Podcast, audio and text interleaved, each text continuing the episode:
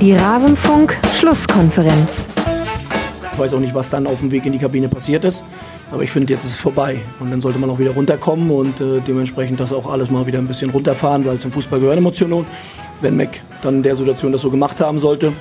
Ich habe ihn gefragt, er sagte, er hat nichts gemacht. Also ich das macht es natürlich nicht besser, wenn er sagt, dass er es nicht gemacht hat. Weil ich habe auch Ohren und. Ja, das mag ja sein, Bo, aber ich kann ja nur das wiedergeben, was jetzt, wenn ich ja gefragt habe. Ich ja. kann ja nur das wiedergeben, was ist.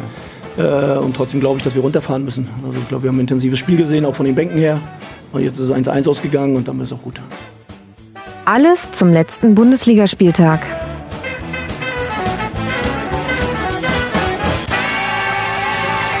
Da war so einiges los beim Spiel zwischen dem ersten FSV Mainz 05 und dem ersten FC Köln. Und das konnte man auch der Pressekonferenz von nach dem Spiel noch anhören. Da habt ihr gerade einen Ausschnitt herausgehört. Steffen Baumgart und Bo Svensson im angeregten Zwiegespräch, was denn da jetzt gesagt wurde oder nicht von Seiten Kevin McKenners, einem der Co-Trainer vom 1. FC Köln, in Richtung von Bo Svensson. Ganz schön viel Aufregung für ein 1 zu 1. Werden wir heute alles besprechen in Rasenfunk Schlusskonferenz Nummer 338. Mein Name ist Max Jakob Ost. Ich freue mich sehr, dass ihr zugeschaltet habt. Bei Twitter bin ich der Ed Genetzer und wie immer habe ich zwei Gäste hier bei mir in der Runde und die begrüße ich sehr herzlich. Zum einen mit seinem Rasenfunkdebüt Oliver Heil. Er ist unter anderem Co-Autor Autor der Fußballfibel zum ersten FSV Mainz 05. Er ist auch der Fanexperte der Mainzer bei Spiegel Online. Bei Twitter ist er der Ad 1 als Ziffer Mainzer. Hallo Olli, schön, dass du mal im Rasenfunk bist. Ja, hallo Max, vielen Dank für die Einladung. Freust du dich schon auf unseren Mainz-Schwerpunkt später? Ich freue mich natürlich auf den Mainz-Schwerpunkt, weil ich unterhalte mich über nichts lieber als über Mainz 05. Ha, sehr gut. Vorher müssen wir aber noch, warte, sieben andere Partien besprechen. Ach, Mist, das war der Haken. ja, genau, das ist der Haken jeder Rasenfunk-Einladung. Und diesen Haken hat auch äh, getrotzt Patricia Seibert von Fußball 2000. Sie ist auch im Eintracht Frankfurt Podcast zu hören. Sie ist bei die Twitter, die Ad Patricia und ihr kennt sie natürlich schon aus dem Rasenfunk. Sie ist zum zweiten Mal hier. Hallo Patricia. Hallo, freut mich sehr. Ja, schön, freut mich auch. Danke, dass ihr euch diese neun Spiele äh, ja, aufgeteilt habt, äh, zum Teil sogar. Ich mag es sehr, wenn die Gäste sich schon miteinander absprechen. Danke euch beiden schon mal vorab. Und wenn ich bei Danke bin, dann kann ich doch auch danken Nico, Bijoy, Degenix, The Himmelhammer, Keule, Max und Treugreif. Sie alle sind Rasenfunk-Supporterinnen und Supporter. Der Rasenfunk bleibt Werbesponsoren und Paywall frei. Ihr könnt uns freiwillig unterstützen. Wenn ihr das tut, dann freuen wir uns sehr. Ihr unterstützt nicht nur Frank und mich, sondern auch alle Gäste, die ein Honorar bekommen. Deshalb herzlichen Dank an alle, die das schon getan haben. Auf rasenfunk.de slash supportersclub erfahrt ihr, wie das geht geht. Und irgendwann wird man sich auch registrieren können. Ich sage das unter anderem, weil Frank das hier hört und dann weiß, damit habe ich jetzt indirekt wieder ein bisschen Druck auf ihn ausgeübt. Irgendwann ist die neue Homepage da.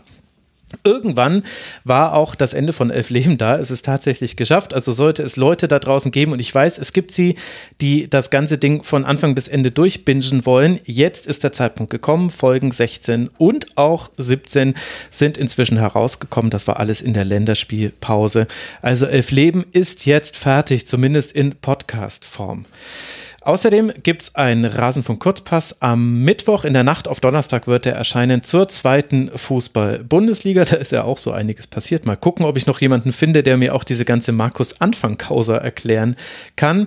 Ihr könnt unter kiosk.rasenfunk.de auch gerne schon für Weihnachten shoppen, was es mit neuen Produkten so auf sich hat ja, mit Weihnachten wird es jetzt wahrscheinlich ein bisschen eng. Ist bei der Tasse, bei der neuen wunderschönen Tasse, die kommen wird, noch nicht so ganz klar.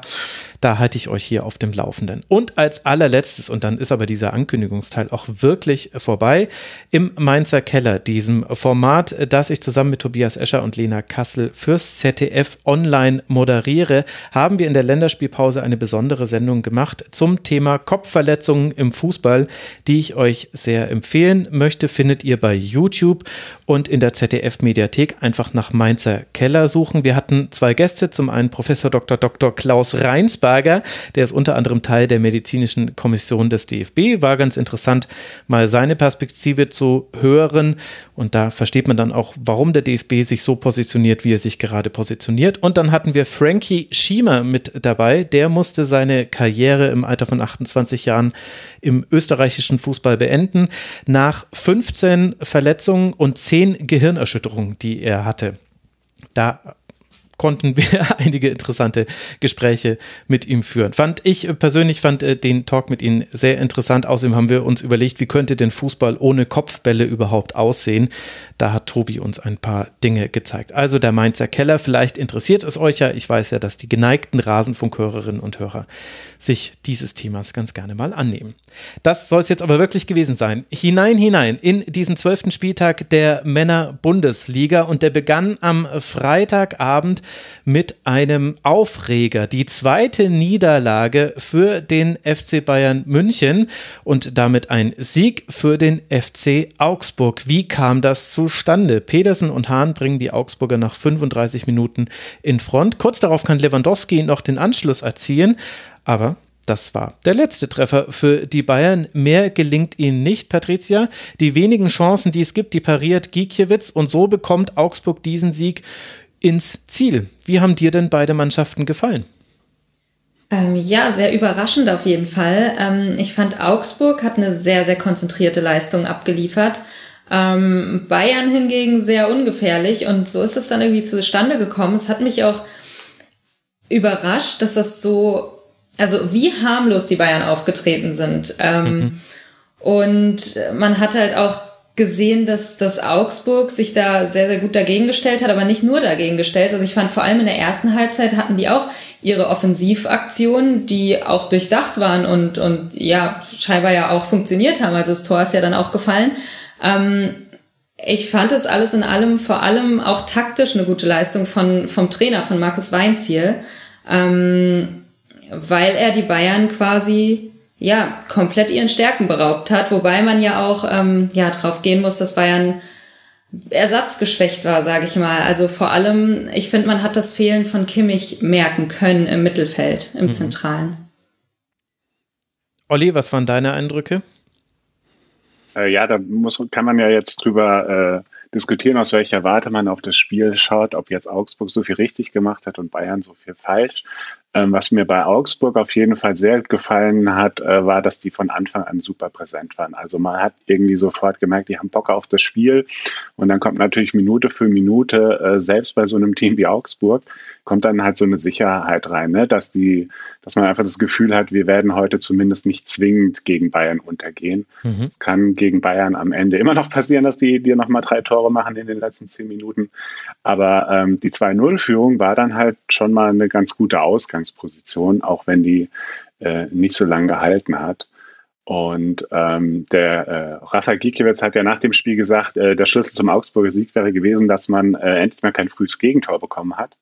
Mhm. Und äh, ja, das sagt schon viel, weil das ist ja notorisch Augsburg. Ich glaube, in den letzten fünf, sechs Partien sind die jeweils in den ersten 10, 15 Minuten 0-1 oder in Mainz sogar 0-2 in Rückstand äh, gegangen. Und dann, äh, ja, wie gesagt, hat es so ein bisschen sicher, eine Sicherheit auch ins Augsburger Spiel gebracht schon sechs Gegentreffer innerhalb der ersten Viertelstunde für den FCA, aber nicht eben in diesem Spiel gegen den FCB. Dann lass mal noch kurz bei Augsburg bleiben. Du hast, äh, Patricia, die Taktik von Weins hier schon angesprochen. Das war über weite Teile des Spiels ein flaches 4-4-2 mit sehr hohem Druck auf die Gegenspieler mit Dorsch und Meyer im Zentrum und hinten in der Kette Jago, Oxford, Robeleo und Gumni. Später dann wurde das umgestellt in der Phase, in der Augsburg auch so ein bisschen ins Wackeln kam auf eine Fünferkette.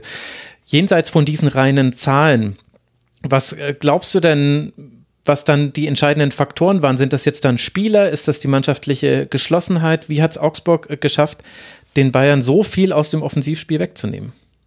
Ja, ich glaube, das ist eine gute Kombination. Also ich finde vor allem Dorsch ähm, hat das sehr, sehr gut gemacht im Mittelfeld ähm, auch zusammen mit Meier, das hat gut funktioniert, ähm, aber auch Iago, vor allem in der ersten Halbzeit, ist er mhm. sehr gut rausgestochen. Also er war in beiden Toren beteiligt, ähm, sehr, sehr präsent. Ähm, aber mir hat es sehr gut gefallen, wie Weinziel dann auf die Fünferkette gegangen ist, vor allem auch als Bayern ja offensiv gewechselt hat. Also Nagelsmann hat ja Musiala und Davis gebracht, später noch ähm, Choupo-Moting.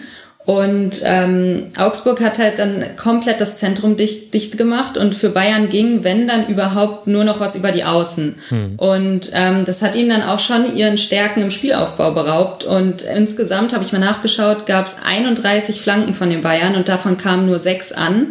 Ähm, finde ich sehr ungewohnt von einer, von einer sehr, sehr spielstarken Mannschaft wie dem FC Bayern. Und ähm, das zeigt ja auch, dass Augsburg da einiges richtig gemacht hat.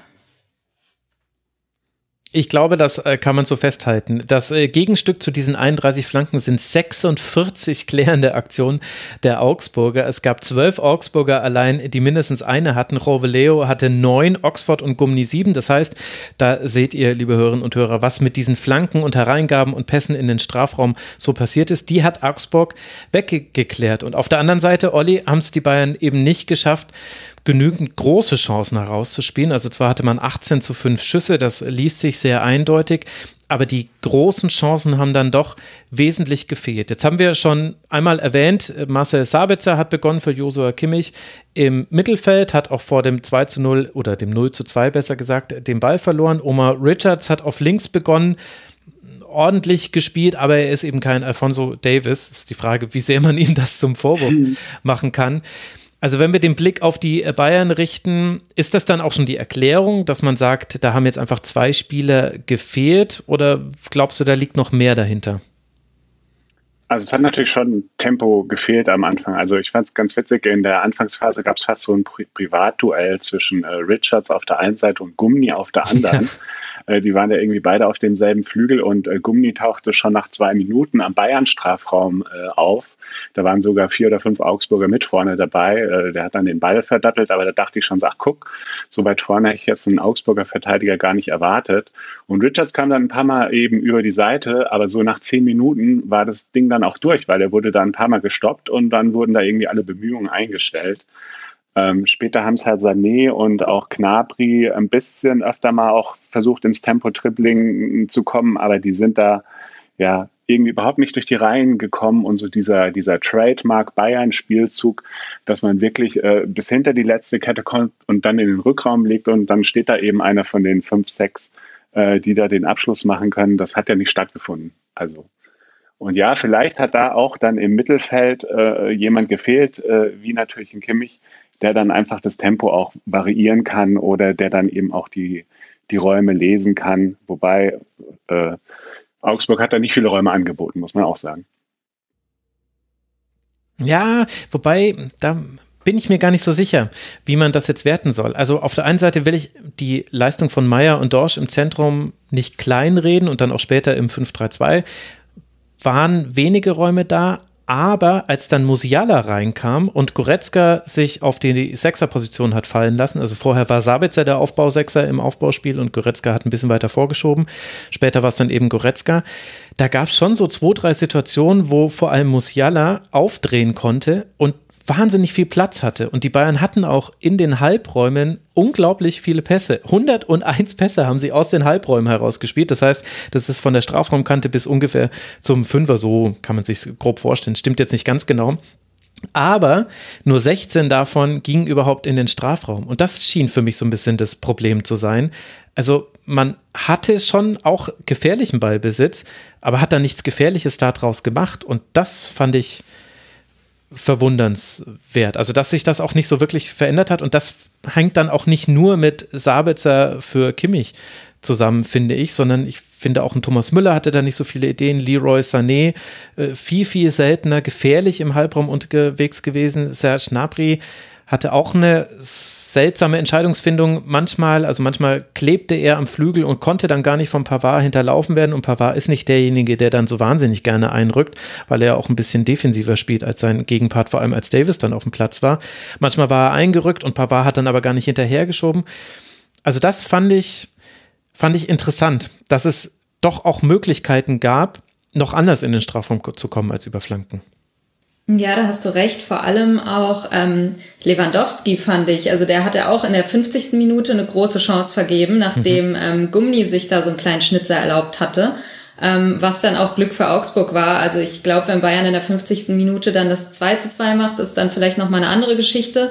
Ähm, aber auch das ist halt sehr, sehr ungewohnt. Und es war, fand ich in dieser Saison aber schon des Öfteren so, dass Lewandowski nicht so on point ist, wie man es von ihm kennt. Also klar, das ist jetzt vielleicht auch Meckern auf sehr hohem Niveau, weil er schon sehr krass performt hat die, die letzten Jahre. Und ähm, aber auch da finde ich, da geht dann einfach der Ball eben mal nicht rein, was man von den Bayern nicht gewohnt ist, sondern ist es eben der Spielverlauf, ähm, wie wir ihn jetzt gesehen haben. Ähm, finde aber auch, dass das sehr harmlos war, offensiv von den Bayern. Und jetzt, um nochmal Zahlen reinzubringen, ähm, Expected Goals, klar, man kann sich nicht nur darauf berufen, aber ähm, Bayern hatte da auch nur einen Wert von 1,24 und mhm. normalerweise ähm, ist es schon ein Wert über zwei, oftmals sogar über drei. In den letzten Spielen habe ich ja nachgeschaut, ähm, mit Ausnahme führt. Aber ansonsten ist es schon deutlich gefährlicher, was die Bayern aufs Parkett legen und das war diesmal halt eben nicht der Fall. Von 18 Schüssen kamen nur vier aufs Tor.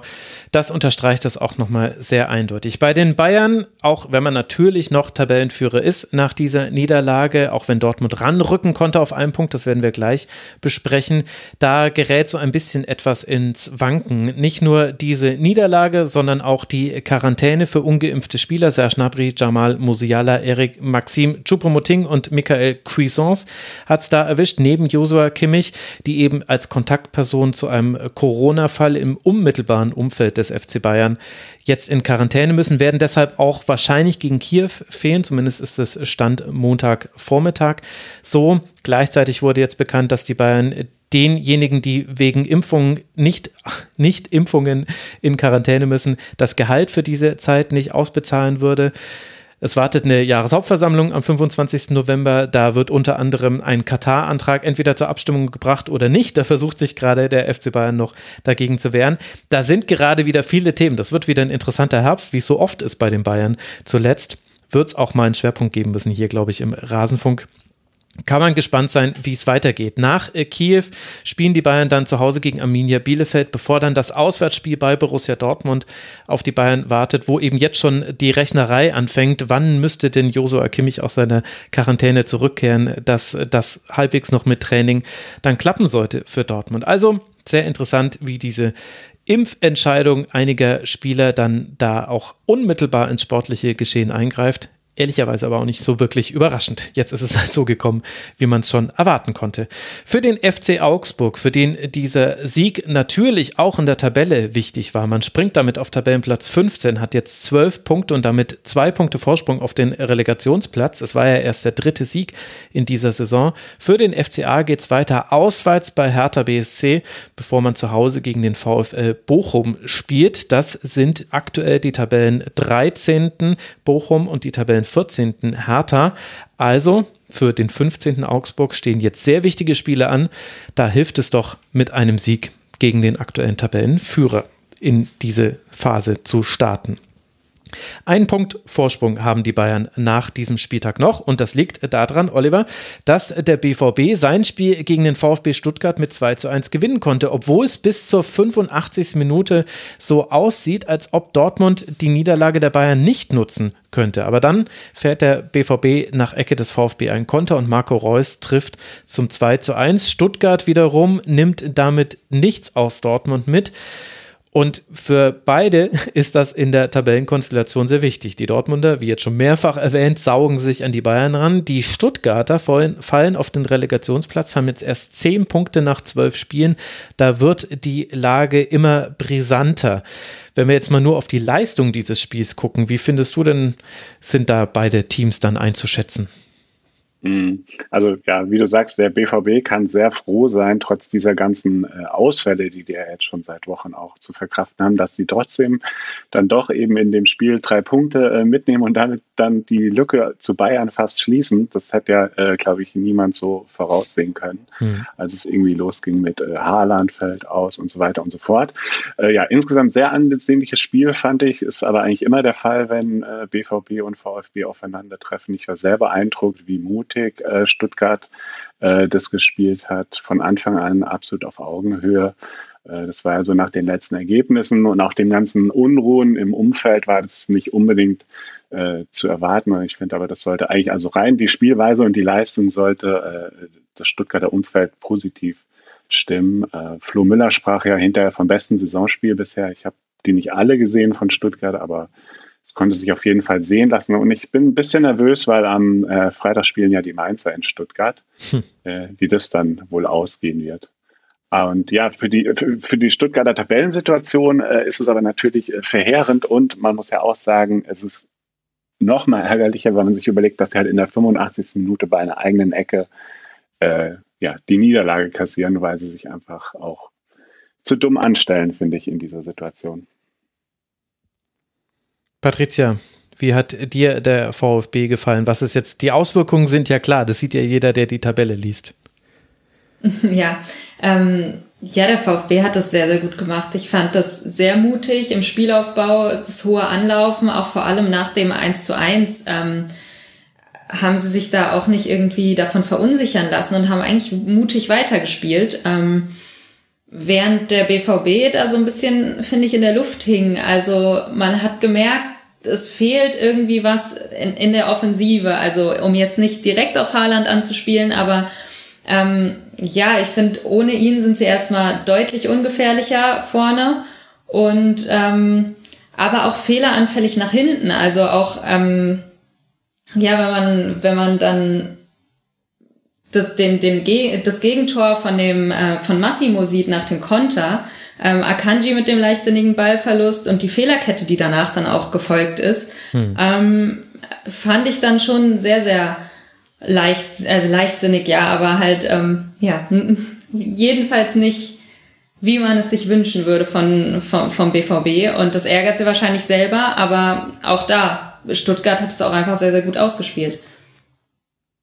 Ja, ich finde, also im ersten Moment möchte man ja bei leichtsinnig, du hast es ja auch so ein bisschen eingeschränkt, äh, nochmal gegen argumentieren, aber vielleicht ist das dann doch gar nicht so falsch, wenn man sich mal nur dieses Spiel anguckt. Also der Fehler, der vor dem 1 zu 1 passiert, der resultiert dann von Akanji, oder das ist zumindest derjenige, der dann den Ball verliert.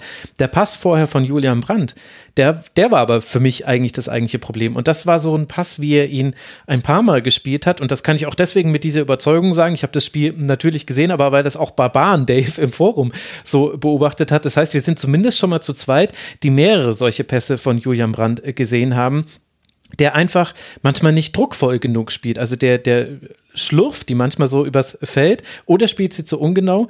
Und das war dann letztlich die Entstehung vom 1 zu 1. Und dann wird das so ein einerseits, andererseits Spiel für den BVB, wie wir es in dieser Saison gefühlt schon, naja, zehn von zwölf Spielen waren eigentlich so einerseits, andererseits oder vielleicht acht von zwölf einerseits sehr gut, dass man dieses Spiel gewonnen hat. Es geht ja jetzt primär um Ergebnisse und natürlich fehlen Spieler, also Malen, auch wenn er jetzt ein gutes Spiel gemacht hat und auch das Tor erzielt hat äh, zum 1 zu 0, aber er ist halt einfach vom Spielertyp her ganz anders als Erling Holland und so manch anderer fehlt ja auch noch. Andererseits ist es eben so, dass du wieder einen Konter brauchst nach äh, gegnerischer Ecke um dieses Tor zu erzielen. Das, da kam auch einiges zusammen, dass Marco Reus überhaupt diesen Treffer machen konnte. Da spielt dann zwar Tickets zum Beispiel ein super Pass raus nach dieser Ecke, aber gegen den tiefstehenden Gegner ist wenig gelungen für den BVB und man hatte eben auch diese Phase, in der Stuttgart gedrückt hat, wo durchaus auch eben Fehler passiert sind in der Verteidigung. Also beim 1 zu 1, Mats Hummels steht dann alleine gegen Massimo, er muss ihn halt äh, auf, er muss ihn halt auf seinen rechten Fuß lenken. Er darf halt nicht diesen Cut ermöglichen. Das hat Massimo auf der anderen Seite auch sehr gut gemacht. Also so sehr hohes Niveau jetzt, auf dem man kritisiert. Aber du darfst halt eigentlich nicht dieses Tor kassieren. Es darf nicht sein, dass der VfB nach dem 0 zu 1 in dieses Spiel wieder mit reinkommt, so gut er das gemacht hat. Und das zieht sich, finde ich, so durch die BVB-Saison durch, dass man, es gibt immer Gründe für gute und für schlechte Dinge, die passiert sind. Am Ende bemisst man sie dann logischerweise immer am Ergebnis aber deswegen hat man bei Siegen dann häufig diese, ja, sie haben gewonnen, aber Argumentation.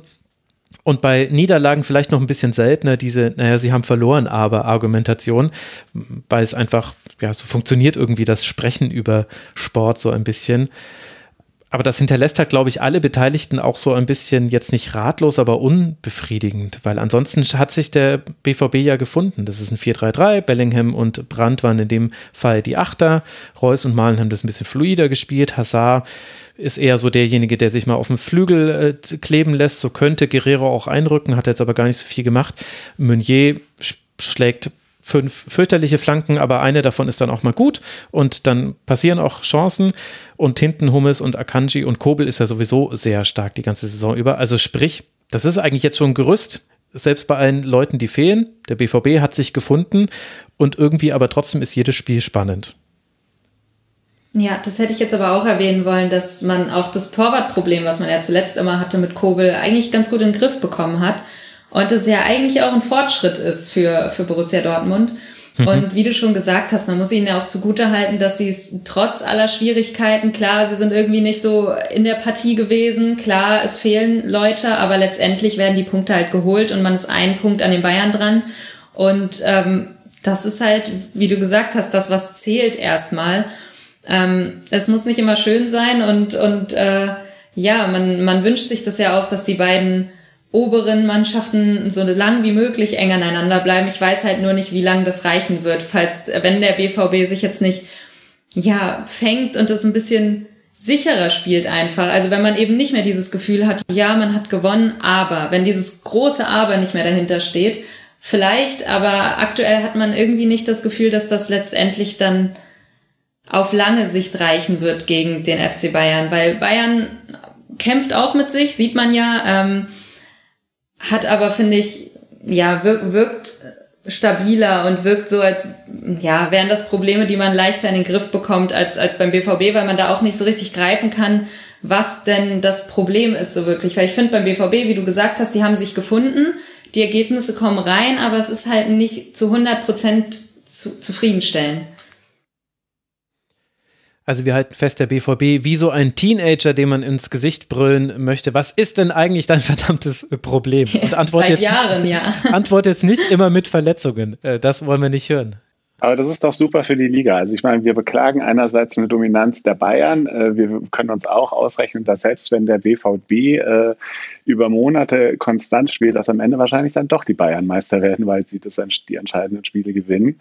Und dann äh, ist es mir doch so als Fan, ist es mir doch ganz recht, wenn dann nicht noch ein zweiter Verein ist, der alles dominiert, sondern der tatsächlich Spiele zu Ende spielen muss und vielleicht mal davon profitieren muss, dass er in der 85. Minute einen Konter fahren kann kann. Ähm, mhm. Das gucke ich mir doch als, als, als Fan gerne an und da weiß ich auch als Stuttgarter, ich habe eine Chance in Dortmund, oder wir waren vor ein paar Wochen mit Mainz dort und äh, der BVB hat da auch sehr lange um den Strafraum herumgespielt, hat auch relativ glücklich zwei Tore bekommen, hat dann nochmal den Anschluss kassiert und plötzlich geriet das ins Wackeln. Also ich beschwere mich da nicht. Das stimmt, also es ist, es ist immer gut anzusehen. Jetzt ist aber die Frage, wenn wir sagen, bei Dortmund gibt es immer ein Aber, gibt es das ja beim VfB auch, Olli. Und du hast ja schon gesagt, du guckst dir den VfB natürlich auch unter der Maßgabe an, dass das der nächste Gegner von den 05ern ist, jetzt dann am 13. Spieltag. Die Stuttgarter haben auch dieses Aber, nämlich ebenso Verletzungen. Das konnte man auch sehr deutlich sehen an einem Duell, nämlich Kulibali gegen Akanji. Das gab es zweimal, ich glaube in der 12. und in der 13. Minute, nee, in der 9. und in der 11. Minute, Entschuldigung. Äh, da war es jeweils so, dass Akanji einfach äh, Kulibali den Ball genommen hat und gesagt hat, also mhm. netter Versuch, aber zu einer Torchance wirst du jetzt nicht kommen. Und man möchte aber dann Kulibali auch in Schutz nehmen und sagen, naja, ist halt auch kein Mittelstürmer. Also auf der anderen Seite gibt es diese Probleme jetzt die ganze Zeit und die Tabellensituation verschärft sich. Tja, wo, wo legen wir da jetzt dann den Schwerpunkt? Wie sehr kann man das alles noch erklären mit Verletzungen und wie sehr muss man dann vielleicht auch kritisieren, so ein Gegentor zu kassieren? Ja, da hast du schon alles gesagt eigentlich. also ich fand äh, Kulibali und Förster äh, mit einigen guten Offensivaktionen. Äh, Akanji war irgendwie so Kulibalis äh, Kryptonit, da gegen ging gar nichts mehr. Und Kulibali hat sich ja dann auch, weil er dann so ein bisschen entnervt war, ja auch äh, die fünfte gelbe Karte gezogen als er äh, versuchte, Hummels umzugrätschen. Ähm, damit ist er natürlich am Freitag gesperrt gegen Mainz. Das war eine üble Grätsche, fand ich. Also das war eine Standfuß, also nicht ja. ganz so. Und andererseits war es ja Kulibali wieder, der ja da, äh, bevor es eben diese, diese Ecke gab, die dann zur Dortmunder äh, Führung führte, der bekam ja diesen, diesen langen Ball von mhm. Sosa und hätte den fast unter Kontrolle gebracht äh, da habe ich schon gesagt, ach schau, der Kulibali ist ja noch da. Ich hatte irgendwie so kurz gedacht, der wäre ausgewechselt worden. Und dann konnte äh, Chan zur Ecke klären. Und habe ich vorhin schon gesagt, wie diese Ecke dann äh, zu diesem Konter führt, ist halt maximal unglücklich, weil selbst der Abpraller nach diesem Eckball landet, ja, Achtung, wieder bei Kulibali und äh, der verdattelt den an, aber und dann ähm, werden eben Reus und Hazard losgeschickt. Also da kann man sich einfach nur ärgern, Ich weiß aber auch nicht so wirklich, wie man es verhindern kann, außer der Trainer äh, sagt hier, Leute, in der 85. geht ihr nicht mehr mit neun Mann vorne in den Strafraum. Andererseits will man ja genau das sehen und das macht ja irgendwie den VfB auch so stark. Genau. Patricia, wo würdest du den äh, Schwerpunkt äh, setzen? Ja, schwierig. Also ich bin da eigentlich bei Olli. Ähm, es ist halt, das ist dieser Knackpunkt, du darfst so eine, du darfst nach eigener Ecke nicht so einfach den Konter erlauben, du darfst dich nicht hinten komplett offen lassen. Und ähm, das, das darf einfach nicht passieren, vor allem nicht, wenn du, wenn du auf Punktgewinn gegen den BVB aus bist ähm, und auf einem guten Weg bist. Ich meine, es war die 85. Minute. Ähm, das ist schon sehr, sehr, sehr ärgerlich. Und das sind halt so Kleinigkeiten, die abgestellt werden müssen, aber auch, wie Olli richtig gesagt hat, wie, wie willst du das abstellen? Also das sind, sind Dinge, die passieren. Das kann dir auch in der 33. Minute passieren. Vielleicht ist es, wirkt es dann auch gar nicht so, ja, dramatisch, wie es dann letztendlich wirkt, wenn das so ein Last-Minute-Ding ist und du halt die Punkte, beziehungsweise den Punkt ähm, aus, aus den Händen verlierst.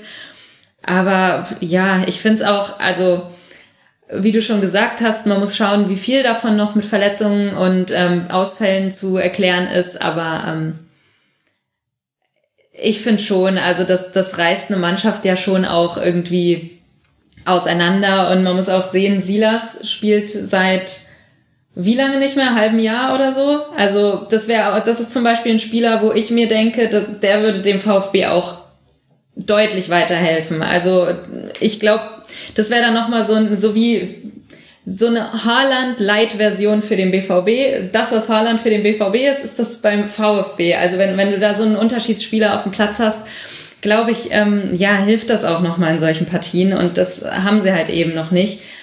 Klar müssen sie jetzt ohne ihn zurechtkommen, aber ich finde auch, das ist so ein Punkt, ähm, ja, der sich in Zukunft vielleicht wieder ja, verbessern könnte. Ja, ich meine, Kalajdzic fehlt natürlich auch, hat man bei den drei Flanken von Sosa auf Endo gemerkt, der zwar jeweils zum Kopfball kam, aber ihn nicht in die Nähe des Tores bringen konnte. Auf der anderen Seite möchte ich nur zumindest einmal den Gedanken reinwerfen. Ich glaube, das müssen wir jetzt nicht anhand dieses Spiels vertiefen, weil es halt auch Dortmund war und die können halt auch äh, gut kontern. Aber bei allem, was stimmt mit, dass Kalajdzic und Silas nicht da sind, ist für mich eines der großen Probleme die Defensive. 22 Gegentore ist einfach zu viel nach zwölf Spielen und ich kann jetzt viel Positives darüber sagen, wie Karasor, Endor und auch Mangala das gemacht haben gegen Dortmund. Ich fand da auch wirklich viel positiv, aber es ist halt auch sehr offensiv ausgerichtet. Und die Frage ist halt dann schon, die sich der VfB irgendwann mal stellen muss, müssen wir nicht vielleicht dann doch, auch wenn es nicht ganz der Spielphilosophie immer entspricht, manchmal einfach auf das Verhindern des Gegentores eher gehen als auf das Erzielen des eigenen Tores. Weil dadurch, dass die Außenspieler immer so rausschieben. Sosa logischerweise, Kulibali oder Massimo, was jetzt aber war dann eigentlich später dann Kulibali, der ist dann häufiger rausgerückt. Dadurch, dass die so mitschieben und dadurch, dass Mangala und Endo in dem Fall, die beiden Achter, aber die Namen kann man austauschen, dass die immer mitgehen in den Strafraum rein, hast du eben einfach zur Absicherung, naja, vier Spieler, wenn es doof kommt. Wenn es richtig doof kommt, sogar nur drei. Und das klappt manchmal. Da hilft es jetzt auch, dass Mafropanos jetzt wieder zurück war in dem Spiel. Ito hat das auch zum Beispiel sehr gut gemacht, fand ich aber das ist halt schon sehr riskant. Und die nächsten Gegner, Mainz 05 haben wir schon angesprochen, dann Hertha BSC für den VfB, beides Heimspiele, dann Wolfsburg, Bayern und Köln. Und dann ist schon Winterpause. Also ich möchte diesen Gedanken einmal hier in den Raum stellen und äh, dann gucken wir uns das die nächsten Spiele an, aber vielleicht muss der VfB auch mehr aufs Gegentor verhindern gucken, denn bei allem, was man immer lobt, irgendwo müssen Punkte herkommen und es ist nicht nur, also und die Gegentore werden auch nicht weniger, wenn Silas auf dem Platz steht. So gut Silas ist, das ist nicht seine Kernkompetenz. Und mit Kalajdzic hat das auch wenig zu tun. Das sind die nächsten Gegner für Stuttgart. Für Dortmund geht es jetzt ebenso interessant weiter bei Sporting Lissabon in der Champions League. Sehr, sehr wichtiges Auswärtsspiel. Dann beim VfL Wolfsburg und dann kommt das Heimspiel gegen den FC Bayern. Also auch Dortmund vor, ja, wenn ihr wollt, Wochen der Wahrheit. So schön, haben wir schon lange nicht mehr gehört, die Wochen der Wahrheit. Äh, jetzt habe ich hier im Rasenfunk genannt. Naja, vielleicht wurde es mal wieder Zeit. Wir gehen die Tabelle, falls ihr es noch nicht gemerkt habt, liebe Hörerinnen und Hörer, von oben nach unten durch. Also wir haben jetzt mit Bayern und Dortmund Platz 1 und Platz 2 besprochen und mit Augsburg und Stuttgart Platz 15 und Platz 16. Jetzt kommen wir zu Rang 3, das ist der SC Freiburg, und zu Rang 11, das ist die Eintracht aus Frankfurt. Und die konnte etwas schaffen, was keine andere Mannschaft in dieser Bundesliga gelungen ist, nämlich sowohl das Spiel vor der Länderspielpause gewinnen, als auch das Spiel nach der Länderspielpause. Es gibt wirklich nur eine Mannschaft, die beide Spiele gewonnen hat, und das ist Eintracht Frankfurt, Patricia. Und das mit einem 2 zu 0 nach Toren von Lindström und Kostic in Freiburg die ja eigentlich so defensiv stark sind und damit schon die zweite Niederlage in Folge kassieren. Die hatten ja auch bei den Bayern verloren. Was ist von dem Spiel mitzunehmen aus deiner Sicht? Ja, also vor, im Vorfeld hatte ich ähm, großen Respekt vor dem Spiel. Einfach, wie du schon sagtest, Freiburg ist defensiv stark. Die Frankfurter hatten ja ihre Probleme in der Offensive, muss man mal sagen, zuletzt. Ähm, und dass es dann so letztendlich ausgeht, hätte ich im Vorfeld vielleicht nicht gedacht. Ähm, war aber ähm, schön zu sehen aus Sicht eines SGE-Fans, ähm, das dass da Fortschritte gemacht wurden. Also ähm, die Offensive hat Fortschritte gemacht. Ähm, ich fand, das war ein ja belebtes Spiel. Man man hat sich da selbst, also die Eintracht war da. Das war so ein bisschen das Problem, wo man das Gefühl hatte, die letzten Wochen, man ist in der ersten Halbzeit nicht da und ähm, man wirkt so ein bisschen schläfrig und uninspiriert. Und das war überhaupt nicht so. Man hat, man war sehr, sehr präsent in den Zweikämpfen, ähm, hat sich das auch so ein bisschen erarbeitet. Man muss sagen, das Spiel war ausgeglichen in der ersten Halbzeit auch. Ähm, es ist jetzt nicht so, dass die Eintracht die komplett überlegene Mannschaft war ähm, hat dann aber eben die, den Führungstreffer gemacht und dann auch noch das 2-0. Ähm, man muss sagen, das 2-0 von Kostic, ein direkter Freistoß, der eher als Hereingabe gedacht war, hatte ich das Gefühl. Der mhm. fällt dann hinten rein. Ähm, aber muss eben auch passieren. Und das war so, das Spielglück lag auf der Seite der SGE. Ähm, habe aber auch das Gefühl, man hat sich das erarbeitet mit eben guten, guten, ähm, ja, guter Präsenz im Mittelfeld, ähm, vor allem auch ähm, spannend zu sehen, dass man relativ viel durch die Mitte gegangen ist, also durchs Zentrum, ähm, weniger über die Außen, was man ja eigentlich bei der Eintracht, das war das letzte Mittel, das war auch immer so der letzte Strohhalm, an den sie sich zuletzt immer gegriffen haben. Es ist Kostic und Flank halt rein. Und ähm, letztendlich musste man halt sagen, es waren nur 15 Flanken insgesamt bei den Frankfurtern, ähm, 36 übrigens auf der Gegenseite bei Freiburg. Ähm, das ist sehr untypisch und hat aber funktioniert, den Spielaufbau auch mal über Lindström und Kamada laufen zu lassen durch die Mitte. Ähm, und das hat ja erstaunlich gut funktioniert. Und man hat halt, ähm, ich glaube auch der Spielverlauf hat, hat den Frankfurtern da so ein, so ein bisschen Mut gegeben. Also man ist ausnahmsweise mal in Führung gegangen. Oft war es ja so, dass die Eintracht es dann geschafft hat, irgendwie noch ein Unentschieden aus, einer, aus einem Rückstand zu holen. Und diesmal war es so, du gehst in Führung, du hast dieses Selbstvertrauen und hast auch in der zweiten Halbzeit die Druckphase der Freiburger überstehen können. Finde ich auch ganz wichtig. Die Defensive war auch da. Also das war eine geschlossen starke Leistung, vor allem in Dika und Trapp, aber auch Tuta hat es, in der, hat es in der Innenverteidigung gut gemacht. Auf der Linie ja auch geklärt zweimal. Ähm, ja, und so kommt es dann halt zustande, obwohl das Spiel, wie ich ja schon gesagt hatte, finde ich, relativ ausgeglichen war, auch zu Beginn. Also wieder so ein einerseits, andererseits Ding, Olli. Könnte man jetzt auch die Argumentation fahren, wenn Freiburg seine Chancen macht, Freiburg, äh, Frankfurt nicht zweimal vor der Linie klärt, reden wir vielleicht anders? Ja, natürlich. Äh, wie Patricia schon sagt, das war ein äh, ziemlich ausgeglichenes Spiel, die ersten 30 Minuten. Und äh, Frankfurt hatten schon eine äh, ganz schöne Portion Glück, da mit 2 zu 0 in Führung zu gehen. Also nicht nur dieser Kostic-Freistoß, der da durchsegelt, sondern auch das 1 zu 0. Da bekommt ja ähm, ähm, Lindström den Ball vom Gegner quasi nochmal in den Fuß gespielt, als der versucht, äh, den da wegzuspitzen. Ähm, ich glaube, Kübler war es. Und äh, der rollt dem Lindström genau in den Lauf und der kann da eben dann äh, abschließen. Und ähm, ja, ich, ich bin ganz bei Patricia. Also ich äh, hatte auch äh, aus Eintrachts Sicht hätte ich auch Respekt gehabt vor dem Spiel, nicht nur weil Freiburg eben äh, bis auf das Bayern-Spiel umgeschlagen war, sondern auch weil ja die Eintracht ja in den letzten Spielen mit sehr viel Glück äh, gepunktet hat Und äh, während der Länderspielpause hatten die ja wirklich nur einen Rumpfkader da in Frankfurt versammelt, weil äh, Frankfurt ja irgendwie zu den Bundesligamannschaften gehört, die die meisten Nationalspieler abstellen. 14 Stück waren es, glaube ich, habe ich gelesen. Zusammen mit Bayern und Hoffenheim sind es die meisten der Liga. Und da ist da natürlich nicht so viel mit Arbeiten im spielerisch-taktischen Bereich, wo ja tatsächlich Defizite einfach da sind, äh, da greift ja noch nicht so ein Rad ins andere. Und Glasner hatte da ja auch schon um Geduld gebeten und quasi so ein bisschen gesagt, naja, wir mogeln uns jetzt noch bis zur Winterpause durch und dann können wir mal so äh, im Trainingslager äh, konzentriert arbeiten. Und dann ist so ein Spiel natürlich Gold wert. Also die drei Punkte äh, haben sie sich dann am Ende auch mit einer guten, sowohl taktischen als auch kämpferisch, spielerischen Leistung absolut verdient, finde ich. Patricia, wenn wir auf die Abwehr gucken, du hast sie schon genannt, äh, Tuta und Endika und in der Mitte Hasebe. Hinteregger ist äh, kurzfristig ausgefallen. Die haben sehr, sehr viel rausgeklärt. Du hast die Flanken schon angesprochen. Von Freiburg 36 waren es, davon kamen aber 14 an. Günther mit einer Sensationsquote von 7 aus 13. Weil ich hier so oft meckere, muss ich auch mal Positivquoten nennen. Aber Frankfurt hatte auch wieder 43 klärende Aktionen, hat eben den Strafraum ganz gut verteidigt bekommen und eben zur Not dann auch mal einen Schuss noch vor der Linie geblockt. Glaubst du, das hat eine Zukunft? Äh, spricht es dafür, dass sich bei der Eintracht jetzt defensiv da auch etwas verbessert hat, wenn Tuta und Endika beide wieder da sind? Ich glaube, Hasebe war jetzt eben der, eher dem Hinteregger-Ausfall geschuldet, dass er gespielt hat. Oder war das ein Einzelfänomen?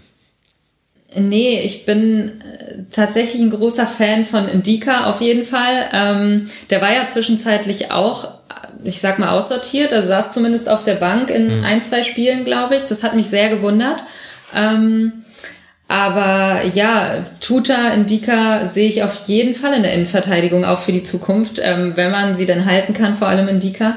Ähm, Hinteregger hatte ja auch finde ich seine Schwächen in, äh, bevor er jetzt halt auch verletzt war. Ich weiß auch nicht, inwiefern das zusammenhängt. Er hat ja auch sehr lange Zeit mit einer verletzten Schulter gespielt. Ähm, die Ärzte ja. haben gesagt, das ist in Ordnung, kann er machen. Ich finde, man hat ihm es irgendwie angemerkt, dass er auf dem Platz auch so ein bisschen damit kämpft und ähm, war auch nicht so sein altes Selbst die ganze Zeit. Ähm, von daher fand ich das jetzt auch erfrischend zu sehen, wie es auch ohne ihn gehen kann. Also er ist nicht unverzichtbar.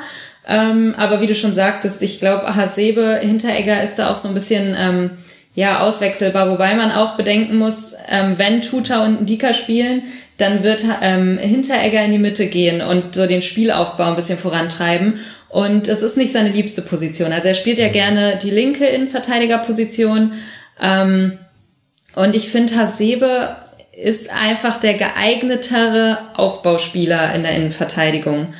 Ähm, und da muss man halt überlegen, inwiefern das dann letztendlich auch funktioniert, wenn Hinteregger wieder zurückkommt, ob man dann mit Tuta und Indika spielt. Ich würde sagen, ja. Ähm, wenn Hinteregger eben wieder zu seiner Stärke zurückfindet. Ich meine, es hat schon mal geklappt, auch in den vergangenen Saisons, dass er eben ähm, ja diese, diese, ich sag's, Libero-Position von Hasebe in der Mitte einnimmt.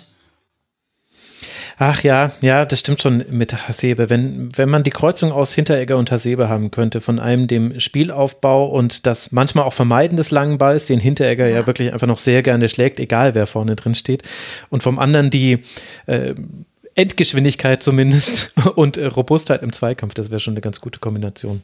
So, da, da hast du mal was angeführt. Wir brauchen so einen Hasebe-Hinteregger-Mix.